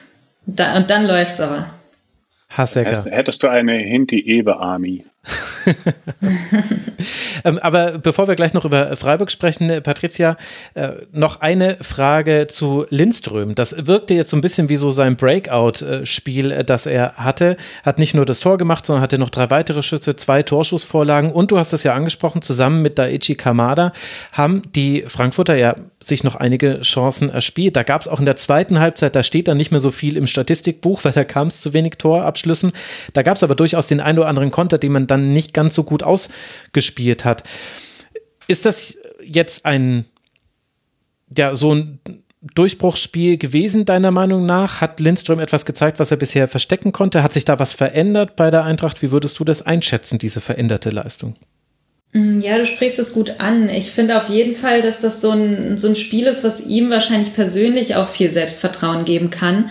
Ähm, man hatte das Gefühl, vor allem die Neuzugänge, auch die jungen Neuzugänge wie Lindström eben auch, ähm, haben sich nicht so ganz bei der Eintracht einfinden können, ähm, was aber eben nicht auf sie alleine zurückzuführen ist. Also ich meine, die ganze Mannschaft, jetzt mal ausgenommen Kevin Trapp, der spielt eine super Saison, ähm, ist nicht so ganz auf der Höhe und man, man erwartet ja auch von den, von den gestandenen Spielern, die jetzt schon länger da sind, die auch Leistungsträger sind, dass sie die, die Jungen da so ein bisschen mitziehen, was sie aber bisher, finde ich, nicht so gut konnten, was auch dem geschuldet ist, dass sie mit sich selbst zu kämpfen hatten, mit ihrem Formtief, mit dem Formtief der ganzen Mannschaft. Ähm, und Lindström zeigt aber, finde ich, auch in solchen Spielen, jetzt hat man es gut gesehen, was er mitbringt. Also es ist ein sehr cleverer Spieler, ähm, schnell, ist auch bereit, viel zu laufen. Mir hat vor allem auch gut gefallen, dass er auch zurückgearbeitet hat, was von einem mhm. Offensivspieler ja gar nicht, äh, ja, nicht immer bei einem Offensivspieler nicht selbstverständlich ist, sage ich mal. Ähm, und das, obwohl ja viele auch immer bemängeln, dass er vielleicht noch nicht die Körperlichkeit hat für die, für die Bundesliga. Ähm, ist ja ein sehr, sehr schmaler Mann. Äh, aber ich finde, das hat gut funktioniert, auch in den Zweikämpfen. Und ähm, ich hoffe zumindest, dass das so ein, so ein Schlüsselspiel gewesen sein kann, weil man sieht ja, welches Potenzial er mitbringt. Und ähm, wie du auch schon angesprochen hast, ähm, die Umschaltmomente werden aber halt noch nicht so ausgespielt, wie sie ausgespielt werden könnten. Also ich finde, das ist oft noch zu träge. Das ist auch ähm, bei Lindström, aber auch bei, bei Kamada der Fall, dass man oft das Gefühl hat, das klappt bis zum letzten Drittel und dann wissen sie nicht mehr genau wohin. Also gehen sie jetzt selbst, spielen sie jetzt ab, ab ähm, schießen sie aufs Tor. Und ähm, das ist noch zu, zu behäbig und ich glaube, da kann man noch dran arbeiten. Hm. Aber man hat, wie gesagt, Fortschritte gesehen, auch durch eine Präsenz von einem Lindström, der jetzt zum Beispiel seine Stärken einsetzen konnte. Also das ja, macht Hoffnung zumindest für, die weitere, für den weiteren Verlauf der Saison. Und Lindström ist ja auch ein junger Spieler. Also das ist ja mhm. auch mal äh, schön für die Eintracht, dass sie da äh, jemanden haben, der sich da noch weiterentwickeln kann. Ja, das ist auch ganz, ganz wichtig. Also man hat ja die Mannschaft sehr stark verjüngt auch. Ähm, das war ja immer so das Ding, dass die Eintracht eine sehr alte Mannschaft hat und ähm, ja, da setzt man aber ja auch drauf, dass man, dass man entwicklungsfähige Spieler hat. Ich glaube, das ist auch im Langzeitkonzept so geplant, dass du einfach Werte schaffst und ähm, Spieler bekommst, die Anlagen haben. Fertige Spieler bekommst du nicht mit dem Budget, ähm, selten zumindest. Und dass du aber einfach Talente holst, die du weiterentwickeln kannst und letztendlich die dir weiterhelfen und die dir dann aber auch im Anschluss finanziell weiterhelfen. Ich glaube, das ist einfach das Langzeit, äh, Langzeitkonzept der Eintracht und ähm, ja, finde ich immer sehr spannend und deswegen freut es mich auch, dass, dass Lindström und auch ähm, ja so junge Spieler eben eingebunden werden. Auch Tuta zum Beispiel ist ja auch noch ein mhm. ziemlich junger Spieler. Und da helfen halt dann auch äh, diese Siege, bei denen man dann auch aus Freiburger Sicht sagen kann, gut, Freiburg hatte auch Pech. Also es gab einen Pfostenkopfball von Höfler, es gab die schon jetzt mehrfach von mir schon angesprochenen äh, Chancen, die noch vor der Linie vereitelt wurde und noch ein paar weitere. Wenn wir jetzt mal auf den SC blicken, Patricia, kein schlechtes Spiel, definitiv, aber auch nicht unverdient verloren. Also so ein typisches Spiel, was in, wo eigentlich so fast jeder Spielausgang ganz gut verargumentierbar ist mit dem, was man auf dem Spielfeld sieht. Ich fand die Umstellung auf 4-4-2 in der zweiten Halbzeit, die hat sehr geholfen, weil aber in der ersten Halbzeit vielleicht die direkten Duelle zugunsten der Frankfurter ausging. Also da haben ja beide in so einem 5-2-3 gespielt gegen den Ball und dann eben mit dem Ball ist es halt dann, schiebt man halt vor, 3-4-3, wenn man so möchte. Und ich fand sowohl Chandler gegen Günther, was mich überrascht hat, als auch äh, Kostic und äh, Lindström, auch der sich oft rausfallen lassen hat, gegen Kübler, die haben da einfach ihre direkten Duelle häufiger gewonnen und deswegen wurde Freiburg oft, ich sag mal so, erwischt weil sie eben offensiv aufgerückt waren und die Eintracht dann umschalten konnte. Wie haben dir denn dann unter dem Strich die Freiburger gefallen, die ja immer noch Tabellendritter sind nach diesem zwölften Spieltag? Ja, wie gesagt, das war eigentlich gar nicht so schlecht von den Freiburgern. Ähm, ich fand, das, das Problem war so ein bisschen, dass sie, dass sie die Zentrale nicht in den Griff bekommen haben, dass sie auch einfach in den Zweikämpfen nicht, nicht griffig genug waren, was eigentlich das ähm, Eintracht-Problem war die letzten, mhm. die letzten Wochen.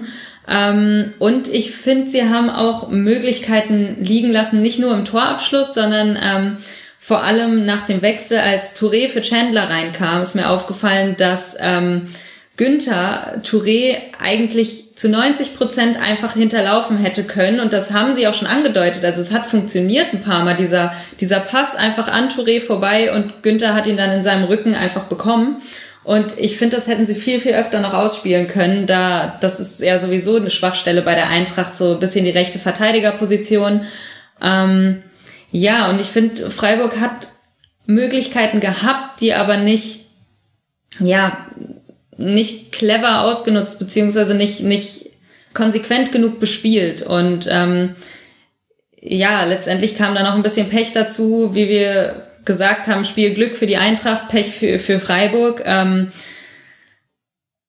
ja, ich, ich glaube halt wirklich, dass es viel, viel daran hing, dass man einfach die Zweikämpfe nicht gewonnen hat in, in der ersten Halbzeit und eben da schon 2 zu 0 hinten lag und dass das ganze Spiel dann einfach ja, schwerer macht. Aber wie gesagt, das war die 69. Minute, habe ich hier noch stehen, ähm, wo, das, wo das war, dass Touré wiederholt hinterlaufen wurde und ähm, da wäre noch was möglich gewesen, auch hinten raus. Man hat es ja gemerkt. Ich finde Freiburg vor allem in der zweiten Hälfte hat sich die Eintracht ja zurückgezogen. Mhm. Äh, Freiburg auch mit mehr Ballbesitz und ähm, die hatten da ja auch, auch eine Druckphase. Ähm, wo ich mir auch gedacht habe, wenn jetzt, wenn jetzt der Anschlusstreffer fällt, geht vielleicht noch mal was, aber ähm, ja, das hat man dann noch konsequent wegverteidigen können aus Frankfurter Sicht.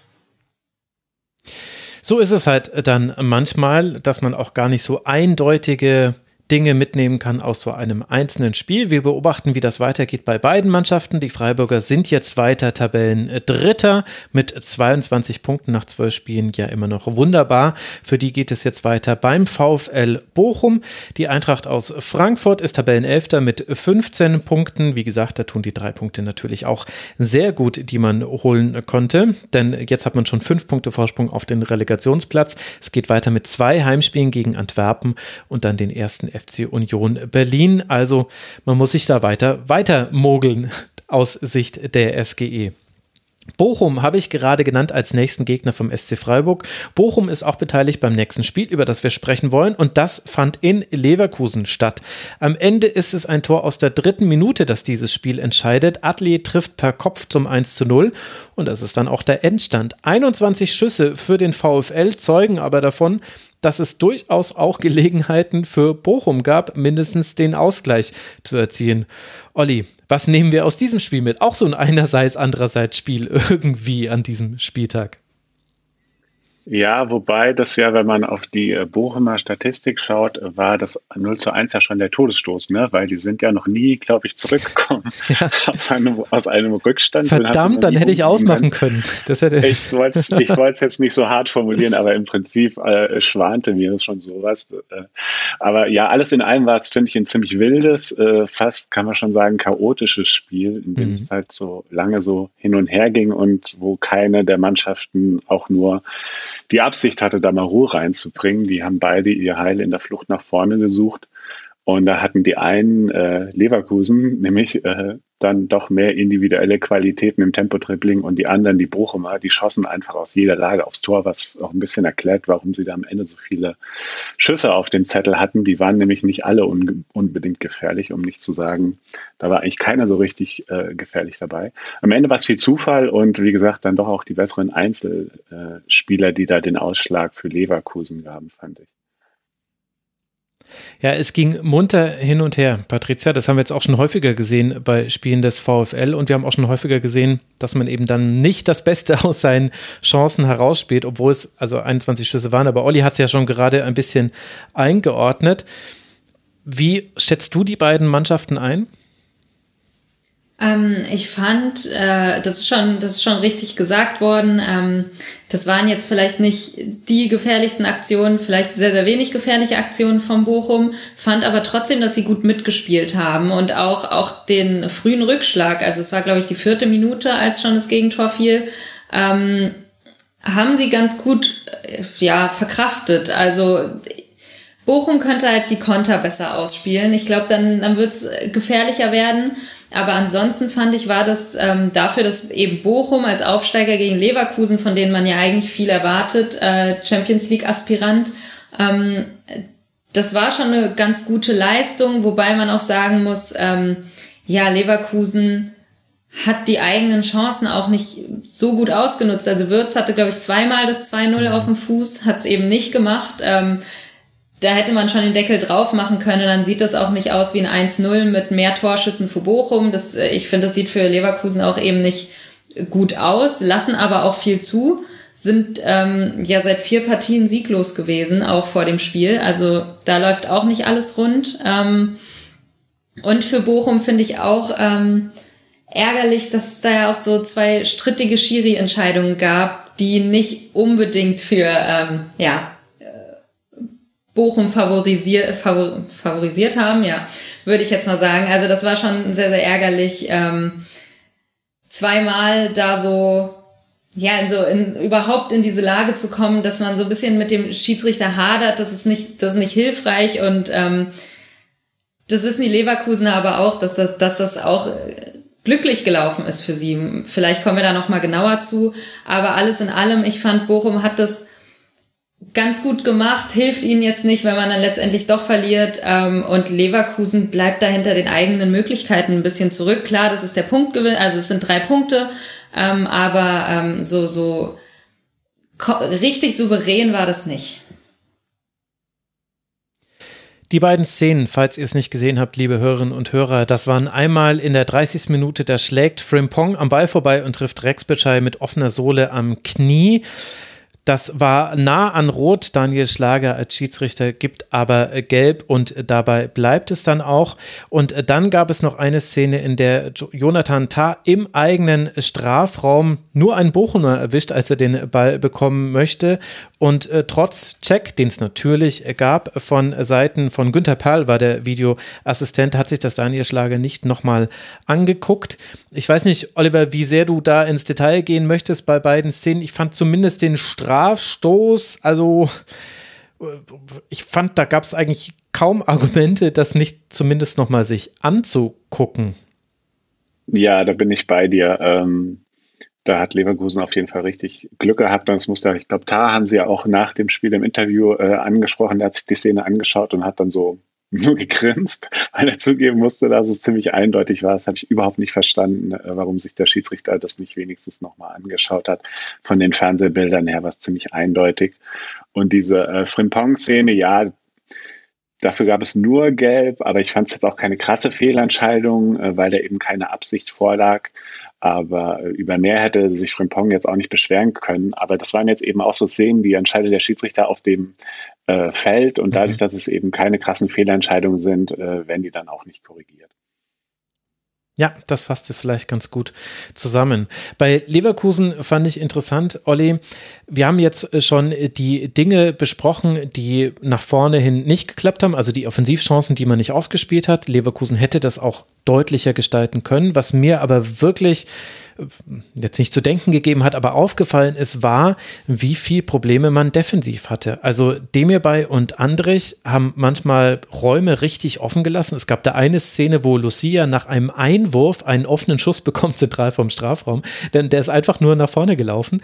Äh, sowas habe ich schon ganz lange nicht mehr gesehen. Radetzky klärt dann auch noch zur Ecke, obwohl es gar keine Ecke hätte geben also das wäre ein Abstoß geworden. Also irgendwie insgesamt eine komische Situation. Aber eben halt auch diese vielen Aktionen, die man da im Strafraum hatte, auf den Flügeln. Sinkgraben wurde immer mal wieder erwischt. Ich, Tabsoba hatte auch den einen oder anderen Aussetzer. Da liegt schon noch viel defensiv im Argen bei Leverkusen, oder? Ja, ich finde, da hat auch oft die Balance nicht so ganz äh, gestimmt, weil Sinkgrafen, also gefühlt war der öfter im Bochumer Strafraum als an seinem eigenen äh, Arbeitsplatz hat da auch zusammen mit Wirtz ab und zu mal für Gefahr gesorgt, aber ähm, da war dann eben hinten die Seite offen und irgendwie funktionierte mhm. das dann nicht. Ich dem hierbei war da, glaube ich, die Absicherung, der konnte, der kam dann nicht immer hinterher. Und da hat dann vor allem äh, nach der Pause Asano hat die doch ganz schön durcheinandergewirbelt. Äh, dessen Hereingaben waren, ja, sind dann oft verpufft haben zumindest nicht für Gefahr gesorgt, aber ähm, ja, ist irgendwie auffällig, dass dann die Verschiebung dann nicht so ganz funktioniert haben bei Leverkusen. Und auf der anderen Seite haben wir Bochum mit den angesprochenen Chancen, die man zum Teil nicht genutzt hat, aber eben auch, man hat sich viele Chancen herausgespielt. Also bei Bochum habe ich komischerweise habe ich äh, sehr, sehr viele Spieler, äh, die mir positiv aufgefallen sind, mir notiert. Also komischerweise jetzt nicht äh, despektierlich gemeint, sondern weil das bei einer Niederlage eben so ein bisschen komisch ist. Also ich fand, Soares hat ein super Spiel gemacht. Der hatte, äh, hatte unglaublich viele Aktionen in beide Richtungen des Feldes. Lucia ist der Dreh- und Angelpunkt bei Bochum, was das Umschalten angeht. Ist jetzt keine Neuigkeit, aber hat es halt wieder sehr gut gemacht. Auch Löwen und Rex Bitschei hatten echt ihre Chancen. Rex Bitschei, ein einziger Kritikpunkt, ich fand, der hat manchmal viel zu früh nach innen geflankt. Also der lässt sich ja gerne mal auf den Flügel rausfallen und hat dann zum Teil Flanken geschlagen, wo er gar nicht die Körperstellung hatte für eine gute Flanke. Also das, also das brauche ich persönlich dann überhaupt gar nicht. ähm, aber äh, auch, auch Asano hatte seine Chancen, mit Ausnahme dieser einen, wo er denkt, hinter ihm steht noch jemand, ach, ich lasse den Pass mal durch. Und man denkt sich, nein, oh ja, ja, nein. Da, da dachte man so, oh Gott. Aber gut, das kann halt mal passieren, meine Güte. Das ist, äh, aber also viele, viele gute Aktionen. Radetzky musste sich ja auch wirklich auch auszeichnen. Der hat ein sehr gutes Spiel gemacht auf Leverkusener Seite. Also Bochum hat wirklich so, glaube ich, ein Fundament, weil das jetzt ja nicht nur dieses eine Spiel war, sondern man hat ja auch gegen Hoffenheim gut gespielt. Das war das 2 zu 0. Und auch davor schon in äh, Gladbach, das war zwar eine Niederlage, aber ich habe das Gefühl, Bochum hat so ein bisschen seinen Platz jetzt in der ersten Liga gefunden. Ja, bin ich sowieso bei dir und man darf auch nicht vergessen, äh, dass Bochum auch ein bisschen äh, oder nicht nur ein bisschen ersatzgeschwächt war. Ne? Also die haben ja auch einige, die mhm. da fehlen, ob das ein Danny Blum ist, der nochmal ein anderes Element reinbringt, gerade bei Standards oder Holtmann, der natürlich äh, sehr viel mit Tempo machen kann, wo es vielleicht im Abschluss nicht immer so ganz präzise ist, aber der dann da auch nochmal Lücken in so eine Abwehr reißen kann. Ein bisschen abgefallen, finde ich, ist Polter in dem Spiel, von dem hat man mhm. leider nicht so gesehen und er war ja wirklich der vorne, der Zentrale eigentlich. Ähm, ja, das war ein bisschen, bisschen schade. Ansonsten bin ich da ganz bei dir, dass sich da äh, viele Bochumer äh, ja, auf sich aufmerksam gemacht haben in diesem Spiel. Patricia, du hast ja äh, die Bochumer auch äh, gesehen bei einer Niederlage der Eintracht. Das war vielleicht so sogar der Beginn der, der stabilen Phase von Bochum gegen Fürth, war es noch ein bisschen wackelig. Das war der erste Sieg dieser längeren Reihe von Spielen, die man dann äh, gewonnen hat und dann gegen die Eintracht. Würdest du da auch zustimmen, wenn ich sage, Bochum weiß jetzt, wie man in der ersten Liga spielen will und dann gewinnt man halt mal, verliert auch mal, aber es ist sehr stabil in sich? Ja, Aufbaugegner SGE kann man schon fast sagen. Ähm, nee, also du hast vollkommen recht. Es wirkt zumindest, ähm, als hätten sie sich gefunden und als wüssten sie auch, ähm, ja, was, was ihre Stärken sind, wie sie vorgehen wollen. Ich finde, es wirkt sehr, sehr, ja, geplant alles. Also nicht im schlechten Sinne, dass sich jetzt jeder Gegner darauf einstellen kann, sondern dass sie eben selbst wissen, ähm, wie sie vorzugehen haben, um eben in der Liga, ähm, ja, erfolgreich zu sein. Und es funktioniert ganz gut, finde ich. Wie gesagt, ähm, sie haben Möglichkeiten zu kontern, die kann man besser ausspielen noch. Ich finde, da ist noch viel Potenzial bei Bochum da. Aber ansonsten ist es schon, ähm, ja, haben sie sich gefangen und äh, in der Liga eingefunden, finde ich. Und wenn das so weitergeht, dann ähm, bin ich mal gespannt, wie das im Tabellenkeller dann auch ähm, hm. ja, sich, sich weiter ausspielt, weil ähm, es gibt ja auch andere Mannschaften, Bielefeld hängt, hängt da unten noch drin, zu denen kommen wir später auch noch, ähm, die auch äh, ja, ansehnlich sind des, des Öfteren. Also finde ich spannend, wie, wie sich die Aufsteiger oder auch ähm, ja, Aufsteiger des letzten Jahres entwickeln mhm. in der Liga. Da kommt es auch noch zum direkten Duell. In vier Spieltagen wird Bochum bei Bielefeld spielen. Bochum steht bei 13 Punkten auf Rang 13, hat damit drei Punkte Vorsprung auf den Relegationsplatz und vier auf die Arminia. Der nächste Gegner ist, aufmerksame Hörerinnen und Hörer wissen es noch, der SC Freiburg zu Hause. Also Bochum, da könnte jetzt, wenn, man da bis zum Winter noch ein bisschen punktet, könnte man ein bequemes Pösterchen haben für die kurze Winterpause. Für Leverkusen geht es jetzt dann weiter bei Celtic, natürlich in Glasgow, nee, beziehungsweise zu Hause, Entschuldigung, aber Celtic, das hat gestimmt. Dann geht es nach Leipzig und danach empfängt man Kräuter Fürth, Leverkusen auf Rang 4 gesprungen mit diesem Dreier 21 Punkte. Aber das ist angenehm eng da. Von Rang 4 bis Rang 9 haben wir drei Punkte Unterschied. Also da wird sich noch viel tun in den nächsten Wochen. Da wird es immer mal wieder Mannschaften geben, die rein und rausspringen. Rein und rausspringen in diese internationalen Ränge würde so gerne Hertha BSC rein und rausspringen in diese nationalen, internationalen Ränge, tut der erste FC Union Berlin. Und damit sind wir beim Berliner Stadtderby angekommen. Und da stellt sich die Frage, ob das vielleicht schon nach acht Minuten vorbei war oder vielleicht schon nach 30 Minuten. Denn erst trifft Taiwo Avoni nach einem Fehler von Martin Dardai, dann Christopher Trimmel durch 118.000 Beine hindurch zum 2 zu 0 und dann passiert etwas, was Hertha BSC weder mag noch so wirklich kann, nämlich man muss mit dem Ball an Fuß sich Offensivchancen herausspielen. Das klappt nicht so wirklich. Es gibt zwar noch den Anschlusstreffer kurz vor der Halbzeit, der zählt allerdings nicht aufgrund einer Abseitsstellung, war jetzt auch nicht, also der ist gefallen, aber war jetzt auch nicht wirklich herausgespielt, sondern da hatte auch äh, Andreas Lute noch so seine Finger mit drin oder eben gerade nicht. Das war es dann offensiv fast schon, Patricia, von der Hertha. Das ist jetzt auch nicht so ganz überraschend. Gab es denn etwas, was dich überrascht hat? Also sowohl Union stark, also Hertha schwach, haben wir ja alles schon gesehen. Gibt es trotzdem noch neue Erkenntnisse aus diesem Derby? Ähm, ja, wo soll ich anfangen? Schwierig. Ähm, äh, so wirklich überraschend ist es nicht. Du hast schon gesagt, ab der achten Minute war das schon fast durch. Also ich habe hier zu Hause einen Hertha-Fan sitzen, der hat auch im, Nach im Nachhinein gesagt, nee, ich, ich, ich hätte es ab der achten Minute eigentlich auch gar nicht mehr gucken müssen. Äh, das war klar, dass das so ausgeht. Also das, das war nicht mehr zu retten, einfach weil Hertha nach vorne wirklich überhaupt gar nichts gebacken bekommt. Das ist wirklich eine Harmlosigkeit fast nicht zu überbieten. Ähm, das, das war, ich habe mal Interesse halber die Expected Goals nachgeschaut und es ist halt insgesamt 0,21. Zur Halbzeit war es noch schlimmer, so 0,04. Ähm, das ist schon, also viel schlechter geht's nicht. Ähm, und das Problem bei, bei Hertha ist auch klar, man hat jetzt ähm, Jovetic, der in Quarantäne ist. Das ist noch jemand, der, wenn jemand gefährlich werden könnte im Angriff, dann zumindest er. Ähm, hat dann auch gefehlt. Äh, letztendlich fehlen eben auch Spieler, die mal ins Eins gegen Eins gehen können. Also ähm, man hat ja Luke Bacchio abgegeben, man hat Dilrosun abgegeben und ähm, ja, da, da fehlt einfach irgendwie dieser Spieler, der auch mal aus einer Solo-Aktion vielleicht die anderen mitziehen kann oder was Gefährliches kreieren kann. Ähm, wenn vorne mal irgendwie was versucht wird, dann läuft das halt eben über Serda. Ähm, ist, finde ich, mit Abstand der beste Spieler bei der Hertha noch, äh, kann aber da auch alleine nicht viel ausrichten.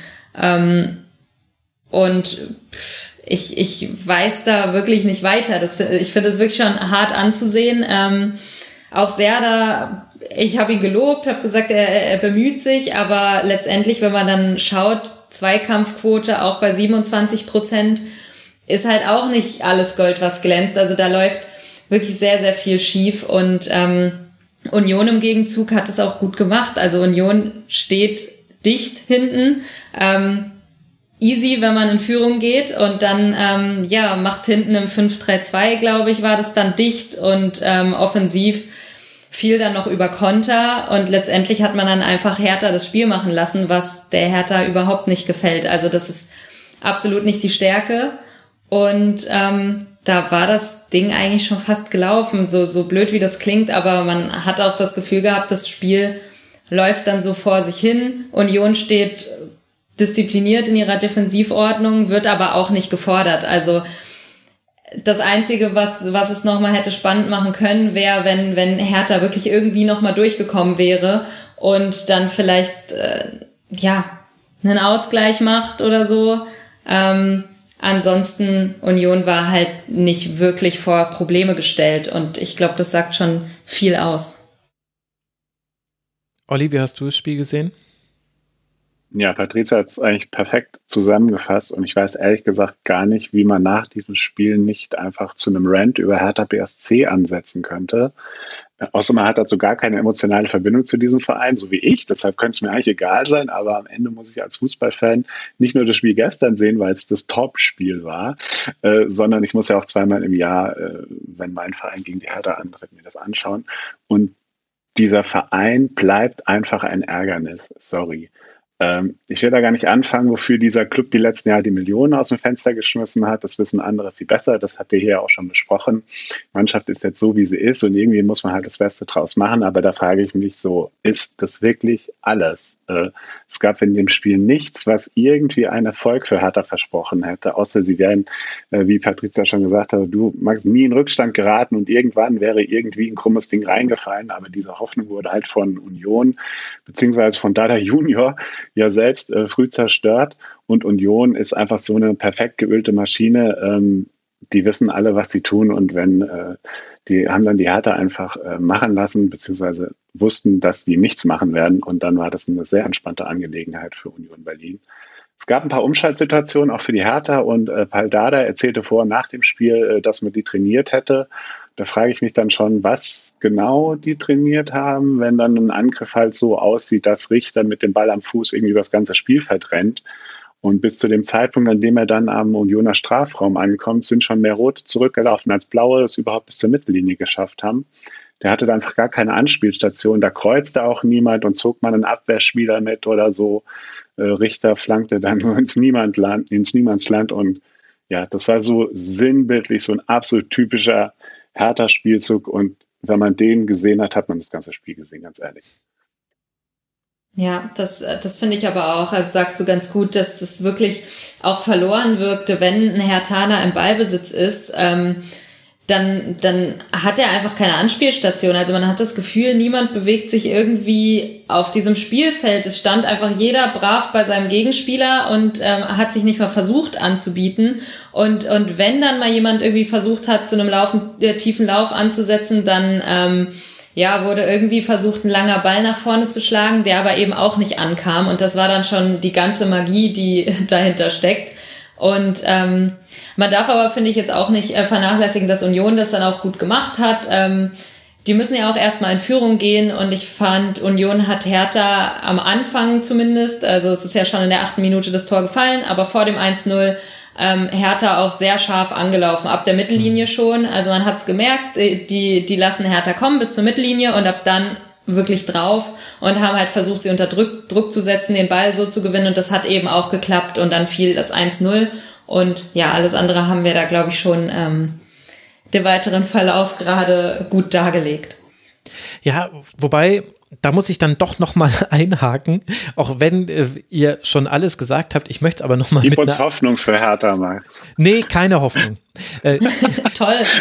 äh, äh, nein, also weil genau das, was du angesprochen hast, Olli, und auch das, was du gerade gesagt hast, Patricia, alles davon stimmt ja zu 100 Prozent meiner Meinung nach zumindest. Aber bei zwei Dingen verliere ich zum einen so ein bisschen die Geduld und auch so ein bisschen den Glauben.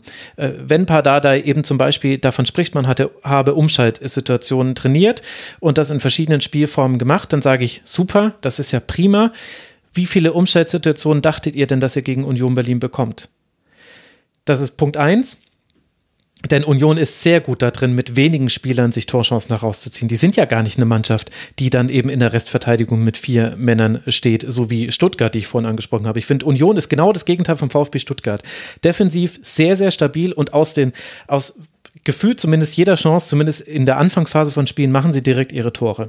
Äh, da haben wir ja auch ein ganz gutes Beweisstück jetzt mit diesem 2 zu 0. Da war das ja genauso. Hilft natürlich auch in, in Führung zu gehen in der acht Minute. Und dann ist ja die Frage, das, was äh, Union gegen den Ball macht, ist sehr, sehr gut ausgeführt. Auch klar mannorientiert, äh, Mittelfeldpressing, 5-3-2, haben wir jetzt aber halt auch schon wirklich tausendmal gesehen. Und dann möchte ich doch die Frage stellen, liebe Hertha, wie wolltet ihr denn ins Angriffsdrittel kommen?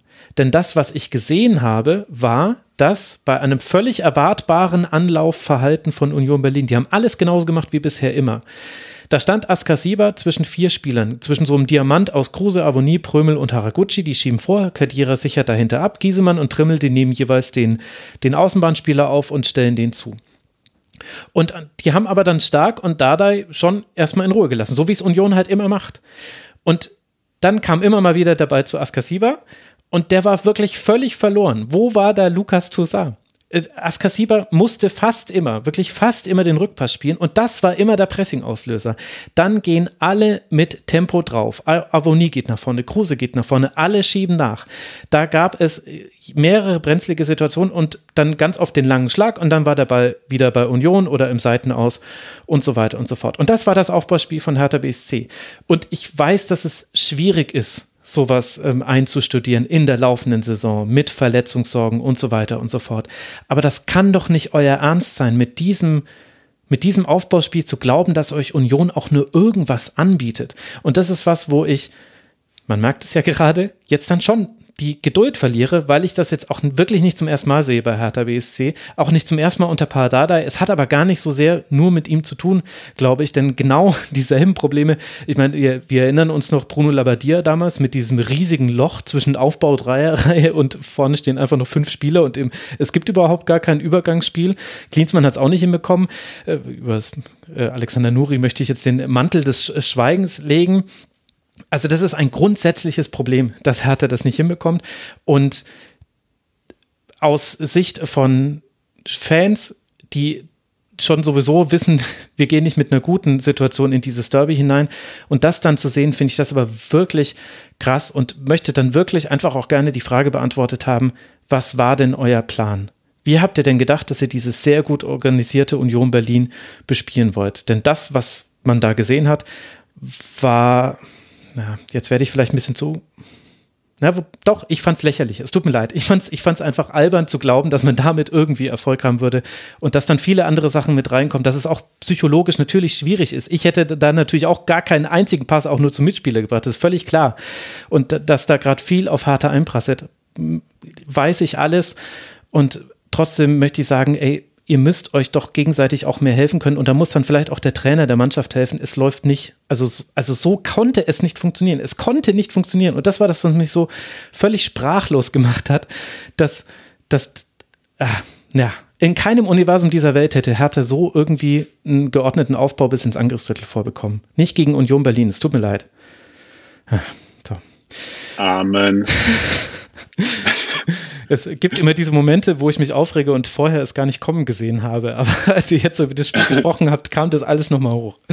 Es ist schon fast persönlich für Max gerade. Ja, schon so ein bisschen, weil ich ja, ja, ich, ich weiß es auch nicht. Dabei, hat, dabei hat Patricia den Hertha-Fan zu Hause ja. sitzen.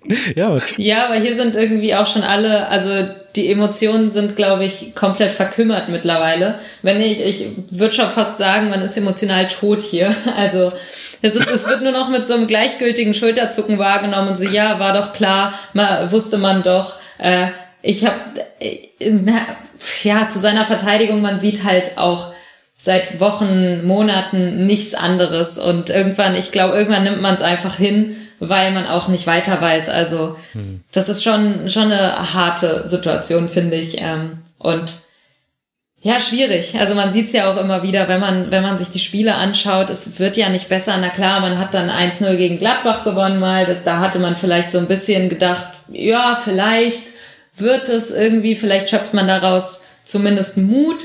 Aber ja, letztendlich ist es einfach zu wenig, wie, wie schon gesagt wurde, da kommt nichts, da ist kein Plan dahinter, vor allem halt in die Offensive und dann machst du dann auch noch in der Defensive solche Fehler, die dich in Rückstand bringen und ja, was, was soll da groß passieren? Ich finde auch, das Problem ist zu großen Teilen, zumindest jetzt in der Kaderzusammenstellung, man hat halt, wie gesagt, Spieler abgegeben, die zumindest irgendwie helfen könnten, mit denen man arbeiten hätte können. Ähm, Luke Bacchio sieht man ja, bringt zumindest bei Wolfsburg hin und wieder noch Schwung rein. Ähm, und man hat halt vielleicht noch mit Mauli da so einen Spieler auf der Bank sitzen, ist ja ein Neuzugang, aber der sitzt halt eben auch auf der Bank. Da weiß ich, da bin ich vielleicht auch nicht tief genug drin, aber ich weiß zum Beispiel nicht, warum man so einen Spieler dann nicht mal aufs Feld bringt und sagt, hey, du hast Tempo, du bist vielleicht am ehesten noch so ein Überraschungsmoment, eins gegen eins Spieler, versuch mal irgendwas, was die anderen nicht hinbekommen. Keine Ahnung, warum man den nicht reinwirft. Ähm, kann mir vielleicht irgendwann jemand erklären, aber ähm, ja, das ist ansonsten schon sehr hart mit anzusehen. Hertha liegt jetzt auf Tabellenplatz 14, auf Tabellenplatz 15, 16 und 17 liegen genau in dieser Reihenfolge die nächsten Gegner der Hertha.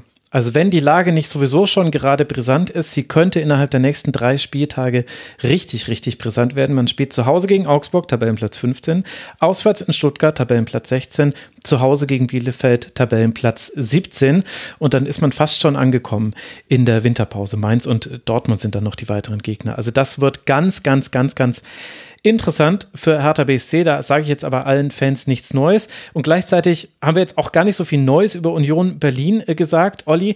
Vielleicht aber auch, weil man die halt genauso loben muss wie in den letzten Wochen. Also sie machen die Dinge, die sie machen, sehr konsequent und gut. Hätten auch noch den einen oder anderen Konter vielleicht sogar zu einem deutlicheren Sieg noch ins äh, Ziel bringen können. Was ist zur Union noch festzuhalten? Zu Union, Nichts nicht zu hast, Union. Du hast, du hast da, genau, du hast ja schon äh, gesagt und äh, ich finde die, also was sie können, machen sie einfach perfekt und da habe ich selbst als jemand, der als Mainzer keine Sympathien für Union äh, hegt, sorry, not sorry, alte Geschichte. Ähm, ja, da kann man einfach nur, da hat man einfach nur äh, Respekt vor, was, was die da machen. Das ist alles perfekt organisiert, so wie sie die Gegner immer wirklich in den absolut ungefährlichen Räumen halten, wie sie das Zentrum äh, dicht halten. Die mhm. müssen ja noch nicht mal viele Zweikämpfe führen, weil das einfach alles schon so perfekt auf dem Spielfeld angeordnet ist. Union hat ja die wenigsten gewonnenen Zweikämpfe außer Hertha BSC Hahohe. Und äh, sie haben da mit Timo Baumgartel andererseits einen, einen zweikampfstarken Innenverteidiger, ne, sind kopfballstark, äh, sie laufen viel, sind unheimlich fleißig und es ist wahnsinnig äh, schwierig, da die Räume aufzuschließen. Und für eine Mannschaft wie Hertha ist das einfach ein Ding der Unmöglichkeit. Und dann möchte ich natürlich noch äh, Avonie loben, der einfach von seiner ganzen Wucht und Dynamik und seiner Durchsetzungskraft in der Liga für mich gleich nach Horland kommt. Und dem weinen ja in Mainz tatsächlich immer noch einige Leute äh, ein paar Tränen hinterher. Man stellt sich mal vor, wir hätten einen Sturm aus äh, Burkhardt und Avonie. Das wäre ja der Wahnsinn.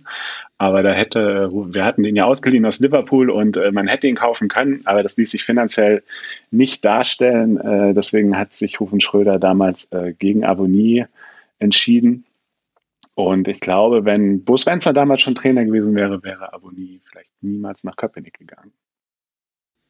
Hm, ja, das kann man verstehen, dass da so manch ein Mainzer ein tränendes Auge bekommt. Aber positiverweise stehen ja beide Mannschaften äh, gut da. Union auf Tabellenplatz 5 mit 20 äh, Punkten, Mainz auf Tabellenplatz 8, über die wollen wir ja dann gleich noch ausführlicher sprechen. Für Union Berlin geht es jetzt weiter in Maccabi, also gegen Haifa, meine ich natürlich, gegen Maccabi Haifa, so wäre es richtig gewesen. Und dann bei der Eintracht aus äh, Frankfurt. Also Patricia freut sich auch schon auf diese 5-3-2 gegen den Ball und die völlig überraschenden Dinge, die Union Berlin dann immer tut. da dürfen wir gespannt äh, drauf äh, sein. Das sind die nächsten Gegner für Union und zu Hertha, glaube ich, ist in dieser Hinsicht dann schon alles gesagt. Wir machen weiter in der Tabelle und hinter Union Berlin liegt der VfL aus Wolfsburg unter Trainer Flo Kofeld. So langsam hat man sich ein bisschen dran gewöhnt. Die haben Patricia auswärts in Bielefeld gespielt und bis zur 61. Minute sieht es gut aus für die Arminia. Okugawa und Klos haben die Bielefelder mit 2 zu 0 in Führung gebracht und Wolfsburg echte Probleme im Spiel nach vorne, was vielleicht noch die bessere Nachricht oder die ergänzend noch sehr gute Nachricht dazu war. Aber dann stellt Florian Kofeld um auf Viererkette, bringt Lücke Bacchio und der bereitet mit seiner ersten Aktion den Anschlusstreffer vor und Metscher vollendet dann direkt vom Wiederanstoß weg einen Angriff und damit steht es auf einmal 2 zu 2. Es gibt nochmal Chancen, ein paar für Wolfsburg, ein paar für Bielefeld, aber am Ende bleibt es dann bei diesem Endergebnis ein Unentschieden, also für Wolfsburg. Wie haben dir denn beide Mannschaften gefallen? Ähm, Bielefeld sehr, sehr gut. Ähm, Wolfsburg weniger gut. Ich glaube aber auch, weil ich mit unterschiedlichen Erwartungen an die beiden Mannschaften rangehe.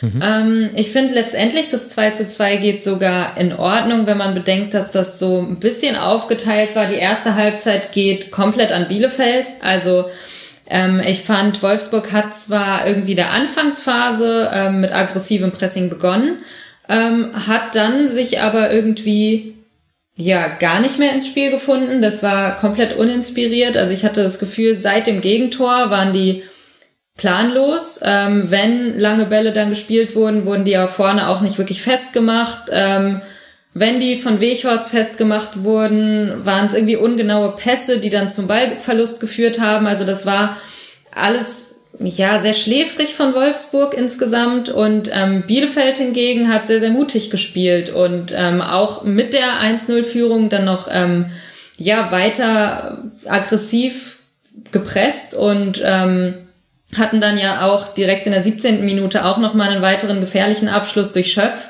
Ähm, die haben sich da schon ja sehr, sehr mutig präsentiert und hat mir sehr gut gefallen. Ähm, und ja, Wolfsburg hat da so ein bisschen Probleme gehabt, irgendwie ins Spiel zu finden. Ähm, viele falsche Entscheidungen auch, habe ich das Gefühl, im letzten Drittel.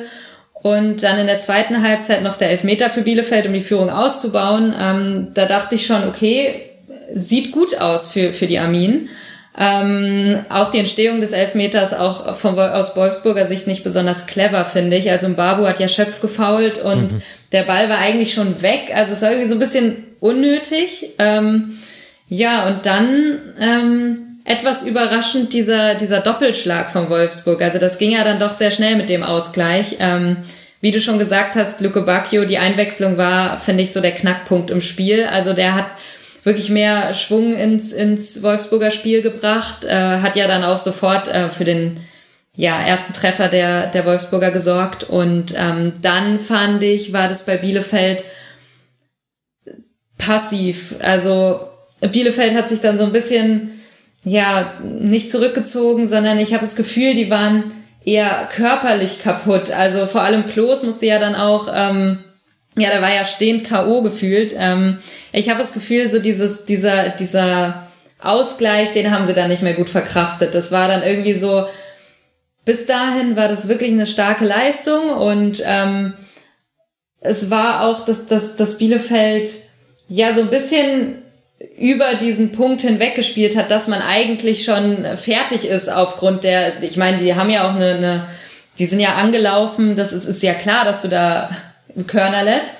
Und ich habe das Gefühl, das ging so lange gut, wie sie halt geführt haben. Und ab dem Ausgleich hat das so ein bisschen reingehauen, auch psychisch, dass man dann auch den Körper irgendwie mehr gespürt hat. Und ähm, ja, dann, dann war Wolfsburg halt mehr im Spiel und hat auch wieder deutlich höher angelaufen. Und ähm, Bielefeld hat halt kaum noch Entlastung.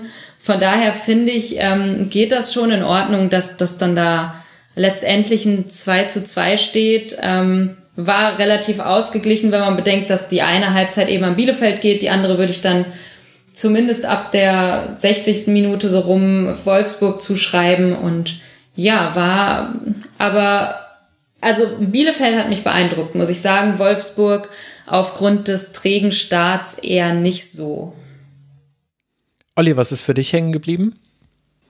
Ja, ich finde, äh, das ist ganz, schon ganz gut beschrieben, wie so dieser schnelle Ausgleich einfach so den Bielefeldern komplett den Stecker gezogen hat. Ne? Also die haben so viel investiert in dieses Spiel. Das ist ja eine Leistung, ähm, auch wenn die Wolfsburger jetzt nicht so ja, aktiv und doch überraschend ideenlos in der ersten Halbzeit äh, waren. Aber wie du sagst, sie sind viel gelaufen, sie sind viel angelaufen und so weiter und so fort. Äh, Wimmer musste schon in der 30. Minute wieder raus, also äh, mussten dann auch äh, schon früh wechseln. Mhm. Und dann gehst du in der zweiten Halbzeit gehst du mit 2 zu 0 in Führung eben durch diesen Elfmeter und das ist ja eigentlich so ein Moment, wo man dann denkt so, wow, geil, die Mühen äh, der, der Ebene haben sich gelohnt, so wir sind 2 zu 0 in Führung gegen einen Gegner, der heute irgendwie nicht so gut drauf ist und dann kommt eben Luke Bacchio für Mbapu ins Spiel und das Spiel kippt komplett innerhalb von Minuten. Ähm, Baku erobert den Ball, finde ich auch äh, ganz schön im Mittelfeld und schickt dann eben Luke Bacchio äh, damit los. Und ähm, was aus Bielefelder Sicht ärgerlich ist, wie dann dieses, dieser Ausgleich direkt nach dem äh, Anstoß fällt, weil Amos Pieper den Ball da aus der eigenen Hälfte völlig ohne Ziel einfach nur nach vorne schlägt. Und irgendwie dachte ich schon so, als der in der Luft war, ähm, der könnte als Boomerang schnell zurückkommen. Und genauso war es dann auch. Äh, Wolfsburg kann sich da schnell durchs Mittelfeld kombinieren. Äh, Philipp zieht mit Tempo auf den 16er, spielt dann äh, den perfekt in die Gasse und der Abschluss ist halt auch ähm, überragend von den Mika. Äh, der hat nur auf den Ball geschaut und schweißt dann das Ding trotzdem genau an Ortega vorbei, da oben rechts in den Winkel, ein geiles Tor. Und dann ist Wolfgang, äh, Wolfgang Wolfsburg ist dann natürlich oben auf und da musste man sich schon Sorgen um Bielefeld machen. Von daher, am Ende sind sie vielleicht dann doch mit dem äh, Unentschieden ganz gut bedient. Ähm, auch wenn es natürlich eher wie eine Niederlage anfühlt, äh, ich finde, sie haben halt auch einmal mehr bewiesen, dass sie hier in dieser Bundesliga äh, stabil sind und wettbewerbsfähig sind und mithalten können. Aber die schlechte Nachricht ist halt, dass sie diese Punkte so dringend gebraucht hätten, ne? weil mhm. die Konkurrenz unten hat Zeichen gesetzt. Gut, Stuttgart hat nicht gepunktet, hat aber ein gutes Spiel abgeliefert äh, und auch das Beste jetzt der letzten Wochen. Ähm, Augsburg hat überraschend gewonnen und Bielefeld bleibt dann jetzt eben bei neun Punkten, Stuttgart bei zehn, Augsburg bei zwölf und die Eintracht hat sich äh, komplett verabschiedet von da unten. Die können eigentlich nur hoffen, dass Hertha ihnen entgegen taumelt. Ja, da haben wir ja schon drüber gesprochen, dass das gut passieren könnte. Weil du Patrick Wimmer angesprochen hast, der hatte ja einen Nasenbeinbruch im Spiel gegen Stuttgart sich zugezogen und eine Maske getragen. Das war der Grund, warum er dann auch schon so früh raus musste. Die Maske hat ihn beeinträchtigt in seinem Sichtfeld. Er hat sie dann abgenommen, aber das Risiko war da zu groß, dass nochmal was passiert. Deswegen hat man ihn rausgenommen, obwohl er bis dahin sehr gut gespielt hatte. Und ich sage das auch deshalb, weil das ja positiv zu bewerten ist, wenn eine Mannschaft sagt, da gehen wir lieber auf Nummer sicher und schützen jetzt den Spieler. Das ist ja auch sicherlich die nachhaltigere Variante. Ja, das Wir haben schon den Mainzer Keller gesehen. Die haben schon immer Zeit. ja, wer weiß, äh, wer weiß, wer weiß. Die, ich glaube ehrlich gesagt, die sind halt gebrannte Kinder. Wir, wir hatten halt da schon mehrere schlimmere Kopfverletzungen. Da gab es ja den Zusammenprall von Ortega mit, jetzt habe ich gerade vergessen, mit wem er da zusammengeprallt ist, aber da äh, gab es ja schon richtig äh, schlimme Verletzungen. Klos hat sich eine Kopfverletzung zugezogen im Spiel gegen Union Berlin. Wahrscheinlich sensibilisiert das dann auch nochmal so ein bisschen. Hm.